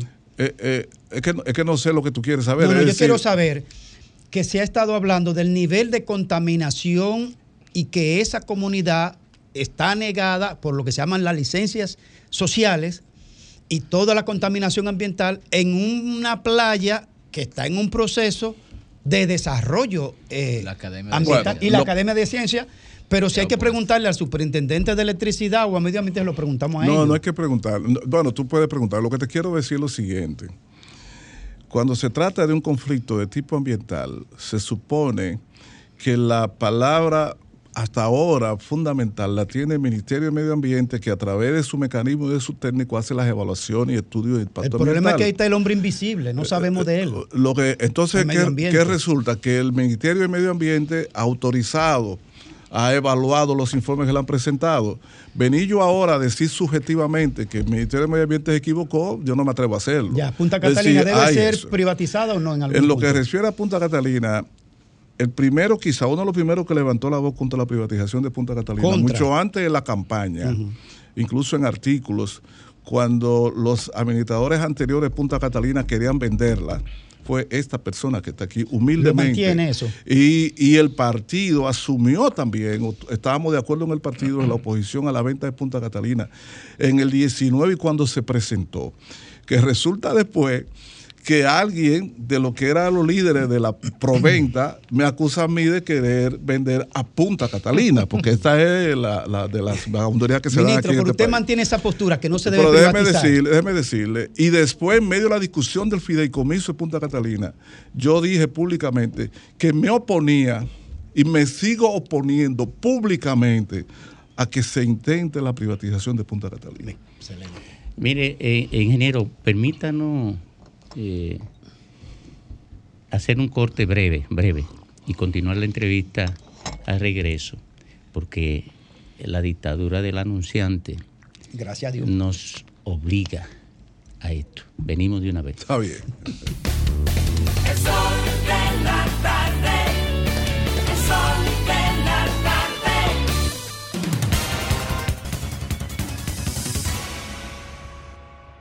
De la República Dominicana, el ingeniero Antonio Almonte. Ministro, junto con el problema de programar la generación de energía, se desarrolla la idea de buscar fuerzas generadoras de energía diferentes a las que existen. Por ejemplo, la basura se considera un incremento posible. ¿Hay alguna propuesta alternativa con relación al sol, al medio ambiente o a la basura para la elaboración de las matrices de la energía? Sí. Bueno, ya yo le dije de lo, del crecimiento grande de la energía de fuente solar, de los, Mil de los, megavatios. de los proyectos que están operando y de lo que van a entrar en, en operación en el transcurso de este año. Y le puedo decir que el crecimiento de, de la gente, de las empresas que van por, porque le den concesiones definitivas para participar, es muy grande. Pero también prontamente se va a inaugurar en Santiago un proyecto basado en residuos sólidos municipales, que va a ser el primer proyecto nacional de producir electricidad basado en, combusti- usando como combustible residuos sólidos municipales. Hay otros proyectos que están siendo planteados en esa dirección, solo que la producción de electricidad mediante residuos sólidos municipales tiende a ser un poco cara porque no es tan eficiente. Es decir, esos combustibles que es residuo sólido municip- eh, municipal no es tan eficiente como el carbón o fuel oil. o Menos así. BTU. Menos BTU y menos, menos, menos poder calorífico y por consiguiente mucho combustible para producir un kilovatio hora. Pero eh, como quiera, nosotros estamos abiertos y estimulando la instalación de ese tipo de, de proyectos por el impacto ambiental que tiene la colección y, y- y eliminación de esos residuos sólidos. Pero vi un título eso, sobre eso eso. Es, eso es un sistema que también se estimula.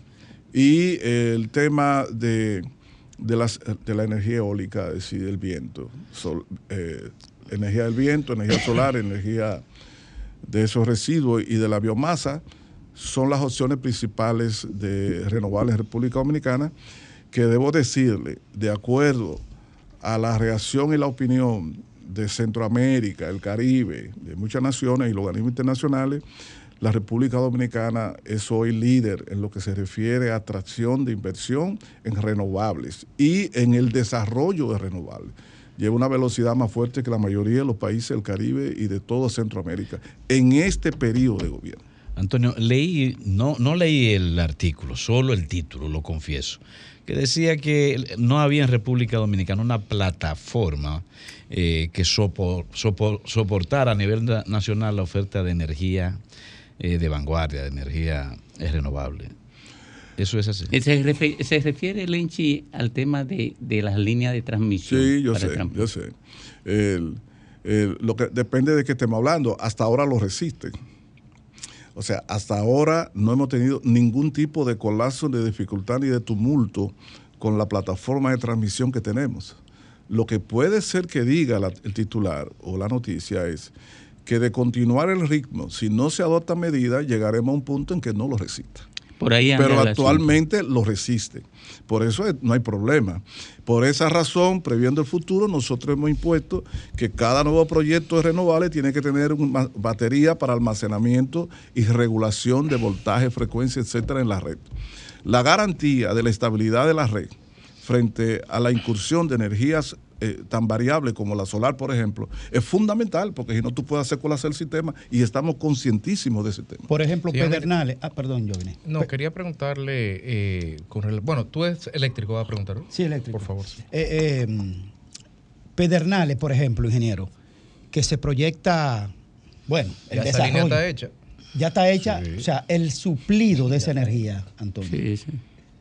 ¿Perdón? El- la proyección de Pedernales. Me dice Jovine que ya está, que esa gestión ya está hecha en materia de cómo se supliría Pedernales, de, de qué fuente. Sí, pero nosotros no, no podemos decir que hemos construido todavía eh, esa capacidad, pero forma parte de los De la planes proyección. proyectos. Claro que ¿De sí. dónde saldría? Bueno, hay una parte que tiene que salir de proyectos eh, convencionales, aparte de, de- de renovables. Cuando digo convencionales es si el plan de expansión, el plan de expansión de transmisión que tenemos incluye parte del sur que garantiza el transporte de la energía que se demanda hacia Pedernales. En el plan de expansión de transmisión que está en desarrollo. No va todavía por ahí por Pedernales, pero está en desarrollo con línea 345 en Asua, después se va a extender. Y con los planes de, de, por ejemplo, con la, con la instalación de las plantas eléctricas en Manzanillo, que no solamente son esos 800 megavatios, hay otra que ya está en construcción, que eh, de una firma que se llama Energía 2000, que son otros 400 megavatios, más eh, eh, algunas licitaciones que todavía se van a hacer. Esas, eso significa que a la vuelta de tres o cuatro años habrá suficiente capacidad de generación para abastecer la demanda de Pedernales. Señor ministro, hemos hablado bastante de energía, pero usted es ministro de minas también, de minería, y quisiéramos eh, saber a grandes rasgos cuáles los desafíos en la política minera que, le- que tiene el gobierno por delante. Eh, vimos que se sol- solucionó el tema de, de Barry con la presa de, de Cuance, con liderazgo del ministerio, y quisiéramos saber también cuál es el estatus de la minera de El Romero en San Juan, que tiene como 6, 7 años ahí Flotando. eh, flotando sin avanzar. Yo te puedo decir, por un lado, en primer lugar, que el gobierno ratifica, si es necesario que lo diga, su compromiso y el respaldo a los proyectos mineros que hemos dicho muchas veces responsables, es decir, minería que no impliquen eh, eh, daños irreversibles al ecosistema y también a comunidades sociales. Y en ese sentido, nosotros le damos curso y se le está dando curso eh, con la velocidad y la prudencia que corresponde a toda solicitud de exploración y de explotación de minería no metálica y metálica. Eh, ahora bien, hay circunstancias, como es el caso de, de Proyecto Romero, que a alguna gente pues no le gusta que uno lo diga, pero hay que reconocer que es un proyecto importante de minería metálica, en este caso un proyecto de oro, eh, que puede ser beneficioso, pero que tiene también una, una- oposición social, comunitaria, ambientalista, eh, respetable.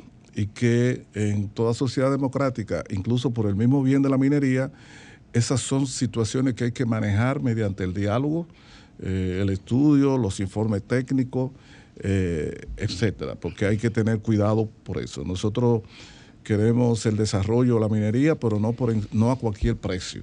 Entonces, eh, yo sí le digo que por la naturaleza de algunos argumentos y el alcance de, algunas acciones, eh, en República Dominicana, no el ministerio, ni el gobierno de Luis Abinader, República Dominicana tiene en el tema de la minería un gran reto. Un reto técnico, un reto económico, pero también un reto de educación ciudadana y de comprensión. Nosotros como ministerio iniciamos el año pasado y vamos a continuar este año un programa, un plan eh, de, de- de anuncio, es decir, spot televisivo, de publicidad llamando a la sociedad a reconocer la importancia de la minería, que es el primer, la primera iniciativa de ese tipo en, en la historia del país. El ningún gobierno nunca antes había puesto un solo spot hablando sobre la importancia del respaldo, del reconocimiento, de la minería en el país. Y ni siquiera el sector privado de manera eh, amplia. Y aquí hace mucha falta eso. ¿Por qué? Porque estamos hablando de que la actividad minera tiene toda una institucionalidad basada en su ley que establece cuál es el camino y muchas veces, aunque eh, para cumplir con la propia ley, hay muchos obstáculos. O sea, yo creo que todavía hay mucho trabajo que hacer en términos de la minería en sentido general. Antonio, hemos sufrido muchos apagones, por lo menos en mi zona donde yo vivo, muchos apagones en los últimos días. De igual manera, se han reportado apagones municipales eh, íntegros, se ha alegado mantenimiento, pero municipios enteros, como Salcedo, Los Alcarrizos. Eh, ¿Qué pasa con eso? Y en segundo lugar, ¿cuándo vamos a controlar un poquito el precio de la, de- de la electricidad que la gente tiene el grito al cielo? Mira, Leichi, yo te escucho de que hemos recibido muchos apagones y la verdad es que no, no, no, no, no, no lo asimilo bien. No lo asimilo bien. Yo lo he vivido. Eh, porque una cosa es que, por ejemplo, en el caso tuyo o alguien tenga en su barrio, en su comunidad, en su calle, un día alguna dificultad por alguna avería de apagones. Y otra cosa uno decir, decirlo en un estilo como que municipios enteros, etcétera, muchos apagones. En la República Dominicana hoy no hay tanda de apagones como hubo en el pasado. Lenchi, esa es la realidad. Todos vivimos aquí en República Dominicana. Pero hay. Eso no es lo que se escucha, ni siquiera de queja general. No aparece como un problema eh, principal. Que exista apagones, nadie ha dicho que las redes y que los sistemas de distribución eh, están hoy 100% sanos. Hay dificultades. Hay, hay congestiones, hay algunas averías y se produce momentáneamente. Pero no es cierto que en República Dominicana hay esa tanda de apagones con la connotación que tú señalas. Y más aún, la Superintendencia de Electricidad, desde antes de nosotros llegar al gobierno, publica mensualmente un resumen de los indicadores de calidad de servicio de la distribución, donde aparecen registrados el número de interrupciones o apagones por mes, por, eh, eh, por mes y por, y por, eh, y por, por número de clientes. Y si tú ves, yo hice un ejercicio un día, de- bueno, te puedo dejar incluso una tabla aquí. Mira, te voy a regalar esta tabla. Yo hice un ejercicio un día y si tú ves, la- el número de interrupciones y de apagones por mes ha caído drásticamente. Comenzó a caer en el 19, con relación a 16, 17 y 18. Ya en el 19, en el último año, el presidente Danilo Medina ya había caído significativamente, pero cayó casi al suelo en el 21 y ahora en el, 20 y ahora en el 22, con relación a cómo era antes. Hablar de los apagones en República Dominicana como que es la continuación de lo que fue, no creo que sea justo, Lenchi. No, yo no- yo te voy a, yo te voy a dejar esas estadísticas Permíteme, permíteme antes de que termine. No me dijiste del precio de la, de- de la lucha Ah, bueno, de la tú, electricidad. tú ves, escúchame, Fafa. El Lenchi me habla del precio de la energía. Mira, Lenchi.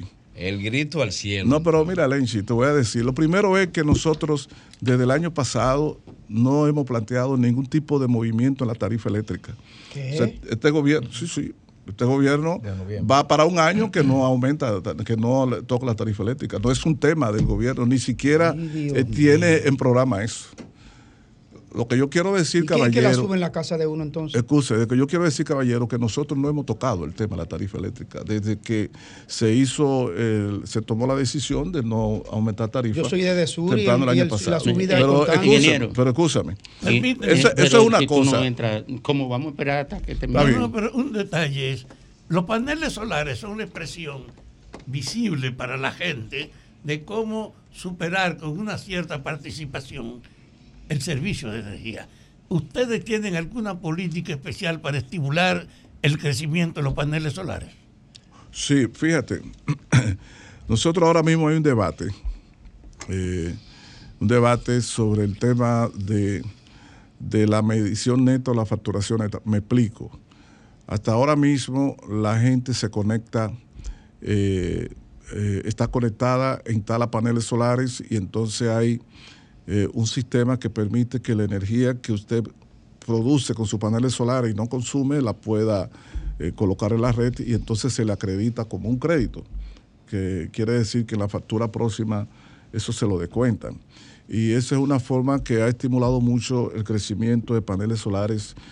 Eso se está revisando porque implica algunos costos que tienen que ser cubiertos por las distribuidoras. Ahora bien, el, el propósito fundamental y la estrategia fundamental, porque estamos en esa discusión justamente en estos momentos, al más alto nivel en el gobierno, el propósito fundamental es estimular y abrir masivamente a que la población que pueda coloque paneles solares. Más aún, ustedes vieron un anuncio reciente que hicimos de un acuerdo entre el Ministerio de Energía y y Educación. Vamos a instalar paneles solares en 314 escuelas, pero eso no se para ahí. Vamos a continuar con eso. Y en el marco de este decreto de ahorro y eficiencia energética, se van a instalar paneles solares en los techos de la mayoría de los edificios de los ministerios. Nosotros, por ejemplo, en el caso del Ministerio de Energía y Minas, está ahora mismo en marcha una licitación para cubrir el techo de paneles solares para satisfacer todo nuestro consumo con base a paneles solares. Es decir, antes de que finalice este gobierno, habrá en República Dominicana una Pero gran participación sistema, de pero paneles conectado al sistema, de cada quien que haga eso, ¿verdad? conectado al sistema, pero para, para, para cuando la luz, cuando el sol se va o no sale, tú puedas seguir disponiendo de energía. No, para que ahora, Para que la gente sepa. ahora eh, si no, tú vas a tener que pagar. Lo que pasa es que si tú pagas 20 mil pesos y te sale una factura de 500 pesos, la diferencia es grande. Mi- en- eh, ministro, mire, el que sabe de este tema no le va a perdonar al programa que concluyamos la entrevista sin esta pregunta, a pesar de que ya estamos desestructurados, ya, eh, pero no lo van a perdonar. La caja del sistema eléctrico, la distribuidora, que son el gran problema financiero del sector eléctrico, ¿cuál es la política, cuál es el plan que tienen ustedes para superar ese drenaje? De todas maneras, Domingo, los que saben del tema y escuchan este programa no te van a perdonar que esa sea la última pregunta, pero bueno. No, es que ya no, no- así. no tenemos más tiempo. Ya hace No, rato no, no, es provocación mía para decirte que No, pero usted sabe que usted está bien. eh, Volvamos eh, pronto a hablar de eso. Claro, claro. Te voy a decir lo siguiente. Tan pronto usted tenga un chancecito, venga, a- porque este es un, este es un tema que requiere decir- de exámenes No, yo, minuciosos. yo te voy a decir lo siguiente y voy a ser franco como trato siempre de ser cada vez que vengo y puedo. Eh, mira, Domingo, el, como tú dices, el dolor de cabeza grande del sistema eléctrico histórico es, el tema de la distribución. Por su, eh, las pérdidas, las ineficiencias, la inversión que se requiere, etcétera, etcétera. Y el papel que tiene en el déficit financiero del sector. Nosotros hemos hecho, hemos hecho nuestros, eh, dame un segundo nada más, nosotros hemos hecho nuestros, no solamente esfuerzos, sino teníamos una ilusión el año pasado que se frustró por la crisis de los precios de los combustibles. Es bueno que la gente sepa que fruto de la subida de los precios del gas natural y el carbón, etcétera, el año pasado, la factura de compra de energía de la distribuidora presupuestada para el año 2022 eh, se elevó adicionalmente en 823 millones de dólares. Es decir, tú tienes una cuenta de que yo, en función del pasado, yo compro tal cantidad de energía, me costará tanto, y de repente, fruto de la guerra de Ucrania y la estampida de los precios, la factura de compra subió 823 millones de dólares adicionales En el año. lo que- en el año, lo que llevó al presidente o al gobierno a tener que plantearse que no podía hacer las inversiones en la distribuidora como, como se necesitaba, sino solamente a transferir lo, lo básico para poder pagarle a la generadora la cuenta corriente de la energía que le vende la generadora a la distribuidora. Entonces, ahora se han iniciado, bueno, como quiera, se hicieron alguna compra el año pasado, se está en este proceso también de compra, pero posiblemente no sean suficientes para lo que hay que invertir en medidores, transformadores, redes, tecnología, etc. Ahora bien, nosotros tenemos ese compromiso. Y recientemente yo acabo de regresar de, de Corea. Yo acabo de regresar de Corea. Yo vine el fin de semana pasado, estaba con la vicepresidenta. Y yo fui básicamente a reunirme con dos grandes empresas eh, energéticas coreanas. Una de ellas, la famosa empresa KEPCO. KEPCO. Sí, tú conoces KEPCO. Sí, claro. KEPCO es, es la gran empresa de distribución de electricidad de Corea que a través de algunos expertos de ellos ha trabajado aquí para el Banco Mundial en algunos proyectos de, de- de- de distribución eléctrica. KEPCO tiene, tiene un nivel de pérdida de 0.0, de 0. punto y piquito por ciento Ahí donde nosotros tenemos 30 y pico, ellos tienen 0 punto y piquito por ciento. Y es considerada, si no la más, una de las empresas de distribución más eficientes del mundo, con una gran trayectoria. Y nosotros vamos a, eh, estábamos gestionando una, un acuerdo de cooperación técnica de amplio alcance del sistema de distribución de nosotros con KECO. Estamos justamente en ese proceso, porque, oiga lo que le voy a decir, Domingo, este gobierno del presidente Luis Abinader va a tomar también decisiones de transformación importantes en el sector de distribución eléctrica, porque no hay solución al tema eléctrico si no solucionamos el problema de la distribución. Claro que no. Estamos clarísimos en eso. Claro que no. Gracias, ingeniero. Muchísimas gracias por esta muy, muy importante entrevista. Pienso que es la mejor que de la que usted ha ofre- ha ofrecido a este equipo. Domingo, yo quiero públicamente expresarte mi voto por tu salud. Gracias, tu gracias. Y Se muy le- alegre que tú estés aquí. Se, la- se lo haga. Vino se le- maduro ese se- señor. Se, le ¿Eh? agradece. Vino maduro él después. Mire. Yo conozco muy bien personalmente el centro donde él estaba. Y yo puedo decir que eso es el tope. Sí, el más importante del mundo. Mire, eh, gracias, gracias a, a muchos funcionarios, al ministro de Obras Públicas que me llamó, a Yayo, a usted, a todos los que se han solidarizado conmigo, y ni hablar de mis amigos, que no tengo cómo agradecerle. Pero quiero agradecerle eso y al propio presidente que me llamó, yo no sé cómo se dio cuenta que antes de entrar a, a la primera consulta, a la primera entrevista con el médico, me estaba llamando el presidente Luis Abinader, como si fuéramos amigos viejos. De manera que gracias a todos, se lo voy a estar repitiendo, porque la gratitud para mí es imperecedera. Gracias a usted por venir hoy aquí. Importante entrevista, muchos datos.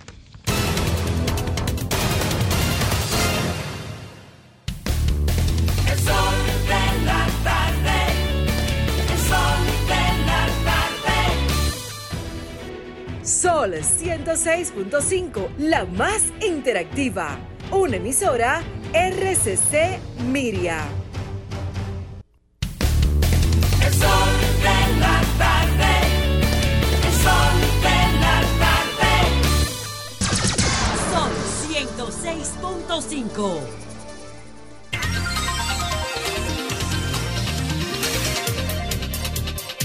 Bueno, retornamos al sol de la tarde a las 4.32 minutos después de esta formidable entrevista con el ministro de Energía y Mina, con el ingeniero Antonio Almonte.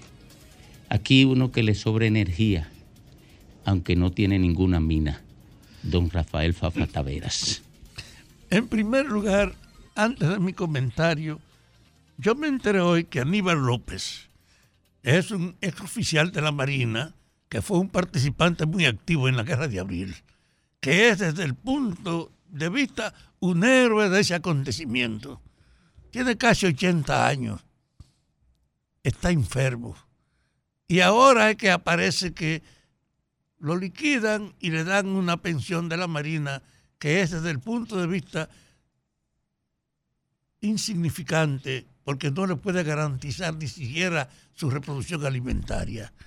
Yo traigo la información aquí para pedirle al presidente y al propio ministro de las Fuerzas Armadas que en un caso como este, de un hombre reconocido como Aníbal López, que merece todo el reconocimiento por su participación activa, reconocida por la gente en la guerra de abril, un tratamiento como se le da a cualquiera en este país. Usted se sorprende de saber que hay pensiones inmensas y concesiones especiales para gente porque era amigo de quienes daban la concesión o eran simplemente funcionarios. Y desde ese punto de vista, yo no podía ser indiferente sabiendo esto, a quedarme callado y no pedirle al presidente y al propio ministro que tiene que ver con el problema de las pensiones, que le dedique una atención a un héroe nuestro que se la merece, Aníbal López, y que le dé una atención que le permita en cierta medida vivir. Mi comentario tiene que ver con la información pública de que Ramón Alburquerque se presentó como candidato a la presidencia por el Partido Revolucionario Moderno y yo tengo además la información, porque tengo una relación muy especial con Guido, de que él ha estado también promocionándose. Esta situación y la información me ha llevado a plantearme, miren, la democracia no puede ser un relajo, es que las soluciones representativas sean hijos no del sentido burocrático, sino de la expresión de la evidente manifestación de lo que del conglomerado que tiene que ver con lo que se plantea. En los partidos tiene que haber una posibilidad de una diversidad de candidaturas, pero no expresada en la simple aspiración personal, sino en la propuesta, en discusiones sobre los proyectos, y deben ser portadores de propuestas de fondo. Ramón ha sido un crítico permanente del gobierno del que él forma parte y de que él quiere tener respaldo para representarlo. Guido en cierta medida también. Y yo le decía a Guido y se lo decía a su madre, mira, uno puede ser crítico en el partido, promover el cumplimiento de sus promesas, pero no puede ser un opositor interno. En nombre de esa diferencia entre un crítico que empuja la ejecución de lo que se prometió, que sí tiene espacio eso en el Partido Revolucionario Moderno, porque el presidente llegó con una propuesta, el cambio que viene, donde expuso todo el conjunto de medidas que iba a tomar para lograr, como está expresa en esa propuesta, la refundación del Estado. Y hasta propuso 12 reformas para abordar la institucionalidad con esa noción de que no era la obra pública, sino que era la iniciativa para lograr que los demás se incorporaran con nosotros a propiciar esa ola del cambio. Ahora, cuando él llegó al poder, se encontró con el virus, con el COVID y con el impacto de la guerra de Ucrania y Rusia y tuvo que darle prioridad a evitar que el país se lo llevara el diablo con el impacto de estos dos acontecimientos. Él logró dedicado con una atención especial, que nosotros tuviésemos un resultado a tan corto plazo que aparecimos como la única referencia turística donde no era un riesgo venir porque no había eh, posibilidad de contaminarse. Y eso transformó al país en estos últimos meses en el mejor destino turístico y gravitó en forma tal para que se reconsiderara la estructura fundamental del país, tomando en cuenta la perspectiva que teníamos en el turismo por estos acontecimientos. Y por eso yo creo que hay que entender por qué el presidente no intensificó la ejecución de su propuesta de reformas. Y yo decía que cualquier candidato interno, Ramón Oguido, que asuman internamente la demanda de cumplir las propuestas de reforma que llevaron a este gobierno, entendiendo que él se enfrentó a un hecho que no le dedicó cuando llegó toda la atención a sus propias promesas. Ahora el país necesita más que antes una política general que modernice este Estado y que lo institucionalice. Los compañeros del Partido Revolucionario Moderno tenían un espacio para ser los promotores de la presencia de esas demandas, de la lucha a pesar de las dificultades que imponía la exigencia exterior. Pero, y en el caso de Ramón fue más claro que en el de Guido, él fue un crítico del aparato, no un promotor de que cumpliéramos. Y desde ese ámbito, yo te digo, no le veo posibilidades si no retornan de hecho a ser un promotor que lo que quiere es que ese partido cumpla con su propuesta, no simplemente menoscabarlo y comportarse como un opositor.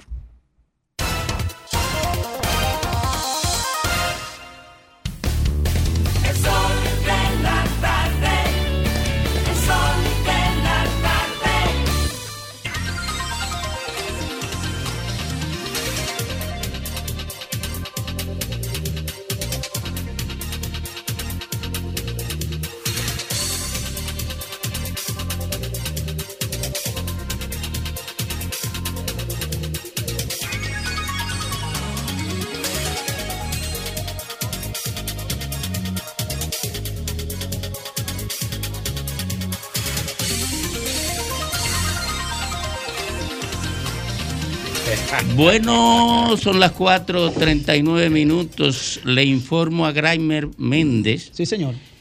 eh, con su aquí. venia, Sí. que el presidente de la República aspira a que al término, al término de su mandato se hayan realizado auditorías a todas las instituciones públicas. Muy bien. El único problema es que ahí en la Cámara de Cuentas hay tres damas que se oponen a eso. No joda. Eh, no, Graimer Méndez.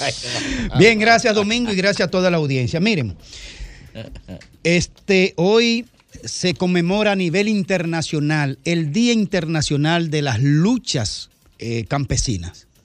Y se produjo a partir de una gran tragedia en Brasil con 19 campesinos muertos en el 96.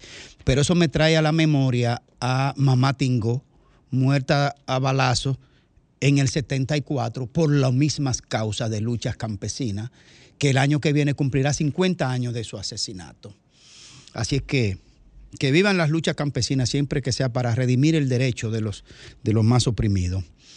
Em, tenía varios temas, pero por el tiempo hoy, eh, mañana voy a tratar el tema de los 34 niños muertos en el, en el hospital Nuestra Señora Maternidad de los Minas, Nuestra Señora de la Alta Gracia en los Minas. Eh, es una tragedia oculta, porque es más de un niño diario y no se comenzó a principios de febrero, según dicho por el propio director del Servicio Nacional de Salud. Eh, no, del director del centro. Eh, 34 niños muertos por una infección generalizada en el área infantil. Es inaceptable que esa información se tenga oculta. Una cosa es dirigir el Estado y una cosa es mantener niveles eh, en ciertos aspectos de deficiencia, pero nunca tratar de tapar la verdad, y menos con la muerte de niños. Jamás será aceptada. Pero mañana lo trataremos más ampliamente. Miren, a propósito de Wendy Sherman, la subsecretaria de Estado de los Estados Unidos y su visita al país, que el presidente lo tiene muy mal acostumbrados a, a que entre una relación totalmente desigual que el presidente se reúne con cualquier subsecretario que venga. Yo no digo que ella sea una cualquiera en materia de su eh, eh, elevación política dentro del Estado norteamericano. No, pero los presidentes tienen que reunirse con sus iguales. Si acaso un saludo de cortesía y no más. Eso debería despacharse con subsecretarios y con el canciller. Pero bueno, él le da el nivel que él entienda. El tema es que vino con una agenda de imposición de carácter político, de seguir insistiendo en que la República Dominicana sea el estado tapón de, la migración haitiana. Y además vino a imponer el tema de las sanciones a lo que ya sancionó Canadá y a lo que ha sancionado Estados Unidos con relación a ex eh, primer ministro y, gran, y altos funcionarios del sistema eh, político haitiano, en el que Estados Unidos está acorralándolo por supuestamente formar parte de un entramado de corrupción eh, en todos los órdenes admini- administrativos, lavado de activos, narcotráfico, una serie de situaciones, y le está imponiendo a la República Dominicana que al igual que ellos eh, le impida la entrada. Bueno, la República tiene, eh, la República Dominicana tiene el derecho de asumirlo o no, pero ya el presidente emitió la resolución donde dice que no se le puede permitir la entrada. Ah, bueno, Estados Unidos y Canadá nos dice quién no puede entrar aquí en materia de políticos y empresarios haitianos que no deben entrar. Pero la migración masiva que desequilibra el Estado-Nación en materia de crecimiento demográfico, en materia de, salubri- de salubridad, en materia de educación, en materia de vivienda, agua potable y todos los servicios eh, que debe recibir una población que ya vive en tu territorio. Ah, eso no, eso sí pueden, laissez-faire. Pero aquellos no, pero los de abajo masivamente sí, como un Estado tapón. Yo le quiero decir que esa posición de Canadá y Estados Unidos eh, se me parece como al- a, los amaracos del que no va a hacer nada. Usted ve el que le dice, comandante, eso está resuelto. Y yo, no se preocupe, se puede ir tranquilo, que eso está cuidado. Y tal cosa que yo, esos son los amaracos del que no va a hacer nada. Estados Unidos haciendo unos amaracos con Haití del que no va a hacer nada. Haití, en lugar de sanciones, lo que necesita son una mano solidaria. ¿Qué hace Estados Unidos poniéndole sanciones a gente en, en Haití? ¿Qué es lo que hace? ¿Por qué no decide entonces hacer un capital de inversión para ayudar a ese país en su miseria, y su necesidad y, su, y, y el sangrado que derrama literalmente las pandillas? Yo le quiero dejar este mensaje. Y es que como, eso es como cuando un hijo suyo está famélico, muerto de hambre, pero usted lo hinca contra una pared porque no se bañó bien. Carajo, esa es la prioridad de Haití. Sanciones. Esa no es la prioridad de Haití. La prioridad de Haití son sus necesidades más sentidas. Hambre, falta de agua, medio ambiente destrozado, falta de un registro civil, falta de documentación, falta de escuela, falta de educación, falta, falta de participación en el orden democrático, falta de un Congreso, falta de democracia. Y ustedes los que están pendientes de sancionar a dos tres de la cúpula y al pueblo que se lo lleve el diablo muerto de hambre.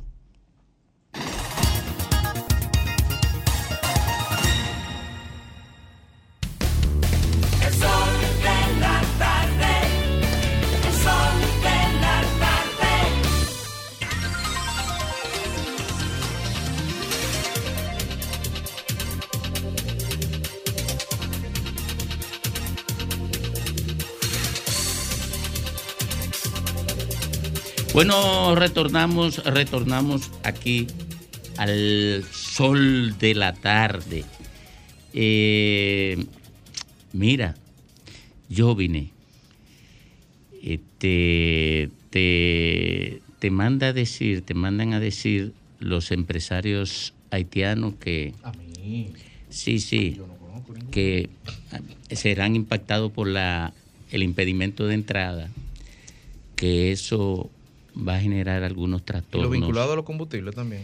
van a generar algunos trastornos en las venas económicas de República Dominicana porque muchos de ellos tienen capitales aquí en República Dominicana. Adelante el doctor Federico Jovine. Gracias, Domingo. Buenas tardes, amigos que nos ven, que nos escuchan. En el día de ayer, eh, en diferentes medios se señalaba la noticia de que la Oficina de Judicial de Servicios de Atención Permanente de Monseñor Noel impuso una garantía económica de 25 mil pesos como medida de coerción a un hombre acusado de cortar árboles y causar incendios forestales en la comunidad de Sonadorcito, en Bonao. 25 mil pesos. a un señor que hace honor a su nombre, porque se llama Bacano Simeón. Evidentemente es un bacano. Es un bacano que se acaba de burlar de la justicia o la justicia hizo connivencia para dejarse burlar o a lo mejor el bacano es otro y no bacano. Pero lo cierto es que el CEMPA apresó a esta persona porque fue denunciada por la comunidad de Sonadorcito de que había hecho incendios en tumba y quema, de, en tumba y tala de árboles. Lo apresan, lo someten a la justicia, se quiere dar una medida ejemplarizante en un contexto donde el país está ardiendo, donde la provincia de Bonao está ardiendo y le ponen una garantía económica de 25 mil pesos y una presentación periódica. La garantía económica es, grosso modo, lo que, lo que se perdería si se decide, lo que Bacano perdería o pondría en riesgo si decide violar la presentación periódica y desaparecerse de la acción de la justicia. Es decir, que si Bacano no quiere caer preso, lo que tiene que hacer es dejar perder 25 mil pesos. Grosso modo es esto. Entonces uno no sabe si reír o llorar, porque como, como vimos que estaba ardiendo el país con más de 500 fuegos en los últimos tres meses simultáneamente, uno se pregunta si la naturaleza de la sanción es suficiente. Uno se pregunta simplemente porque tiene el deber de preguntarse, pero una pregunta que más allá de la retórica sobra, evidentemente que no. La garantía económica es insuficiente. Esto no es eficiente como efecto disuasivo, porque cuando usted someta a una persona a la justicia, cuando usted le pide al CEMPA que someta a una persona, que despliegue militares en la montaña, que despliegue camionetas, que haga una labor de inteligencia y agarran a dos o tres personas, ojo, que yo no creo que esa sea la persona, que yo creo que se está cubriendo a otro más, porque siempre la soga se corta por el lado más fino, porque quienes tumban y queman y hacen conuco y deforestan son los dueños del ganado o los que van a sembrar, no los que están echando días, para que estemos claros, eso actúan a cuenta de otros. Sin embargo, ¿cuál fue el efecto disuasivo? ¿Qué, se, ¿Qué mensaje envió la Oficina de Atención Permanente? Que con 25 mil pesos se resuelve que no importa, usted lo está diciendo a la ciudadanía, no importa que el país arda fuego, Si usted lo coge el CEMPA y, lo, y con todo el costo financiero que supone un operativo de esta naturaleza, con 25 mil pesos usted resuelve. Y yo me pregunto, el CEMPA haciendo su trabajo, que mucho que se le critica que no lo hace, y cuando lo hace, entonces la justicia, ese es el mensaje que manda. Esa va a ser la política de lucha contra los incendios forestales. ¿A dónde llegaremos así?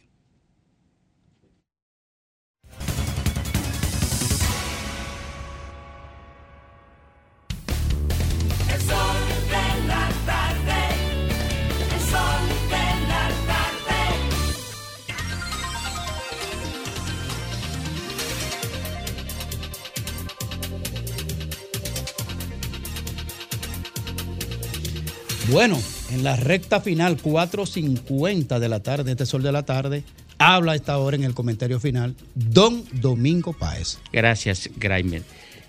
Miren, ¿por qué Luis Abinader no se ha entendido con Ramón Alburquerque y con Guido Gómez Mazara?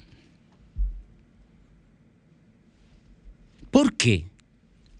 Para entender esto, hay que remontarse a un evento singular que se dio aquí cuando Leonel Fernández llegó a la presidencia de la República. La justicia estaba investigando la desaparición de Narcisazo.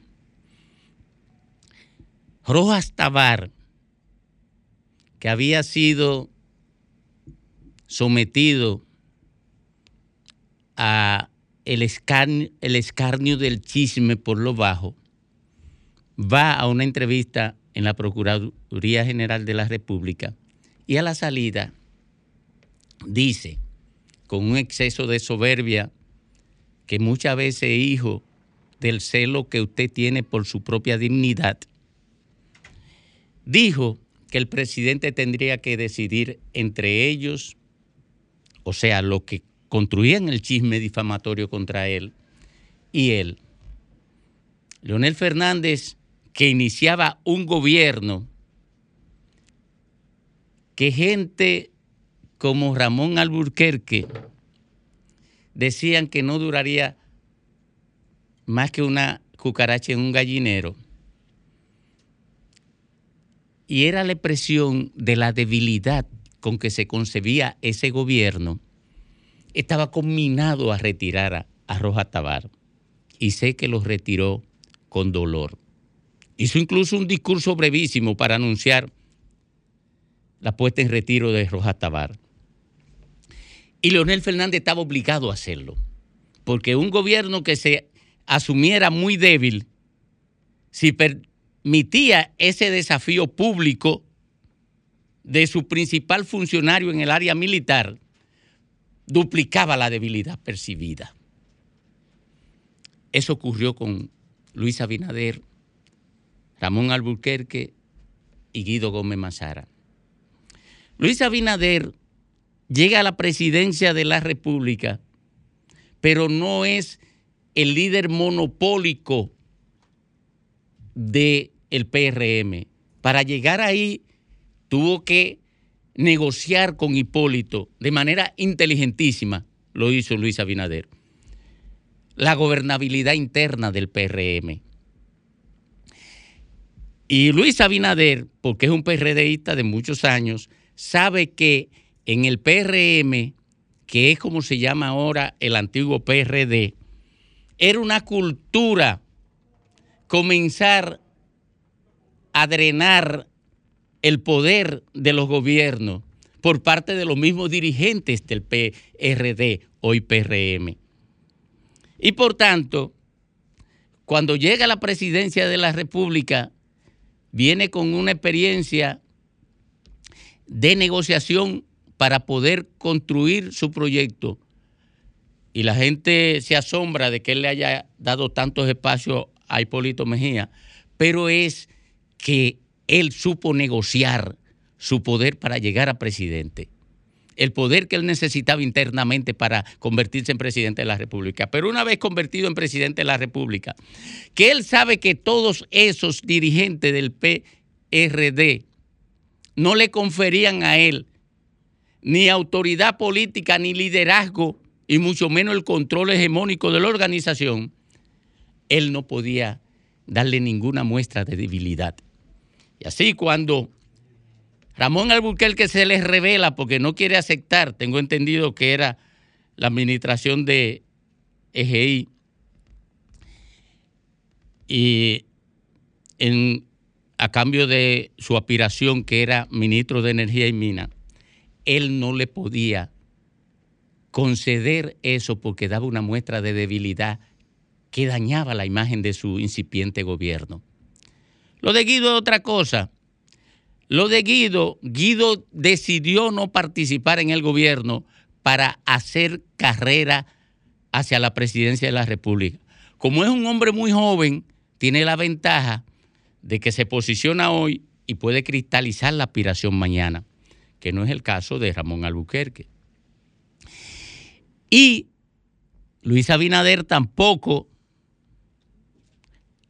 eh, quería dar muestra de debilidad frente a Guido, aunque el tratamiento que le ha dado a Guido ha sido diferente, porque siempre ha querido incorporarlo al gobierno, porque el pleito de Guido no es por una posición, sino porque Guido asumió el papel de darle sustento ideológico al PRM, igual que Ramón Albuquerque, pero más Guido. Sustento ideológico al PRM porque estamos viviendo en esta etapa del desarrollo de la humanidad. Un proceso de vaciedad total en términos ideológicos de los partidos políticos. Y se han convertido en simple maquinaria para comprar dirigentes políticos, para proyectar carreras políticas que más que objetivos de transformación social o política, persiguen la transformación económica de quien la ostenta. Pero, de cualquier manera, en esta etapa, Luis Abinader lo que está es consolidando su liderazgo y por tanto no puede ceder frente a ninguna rebelión hasta que no venga su reelección.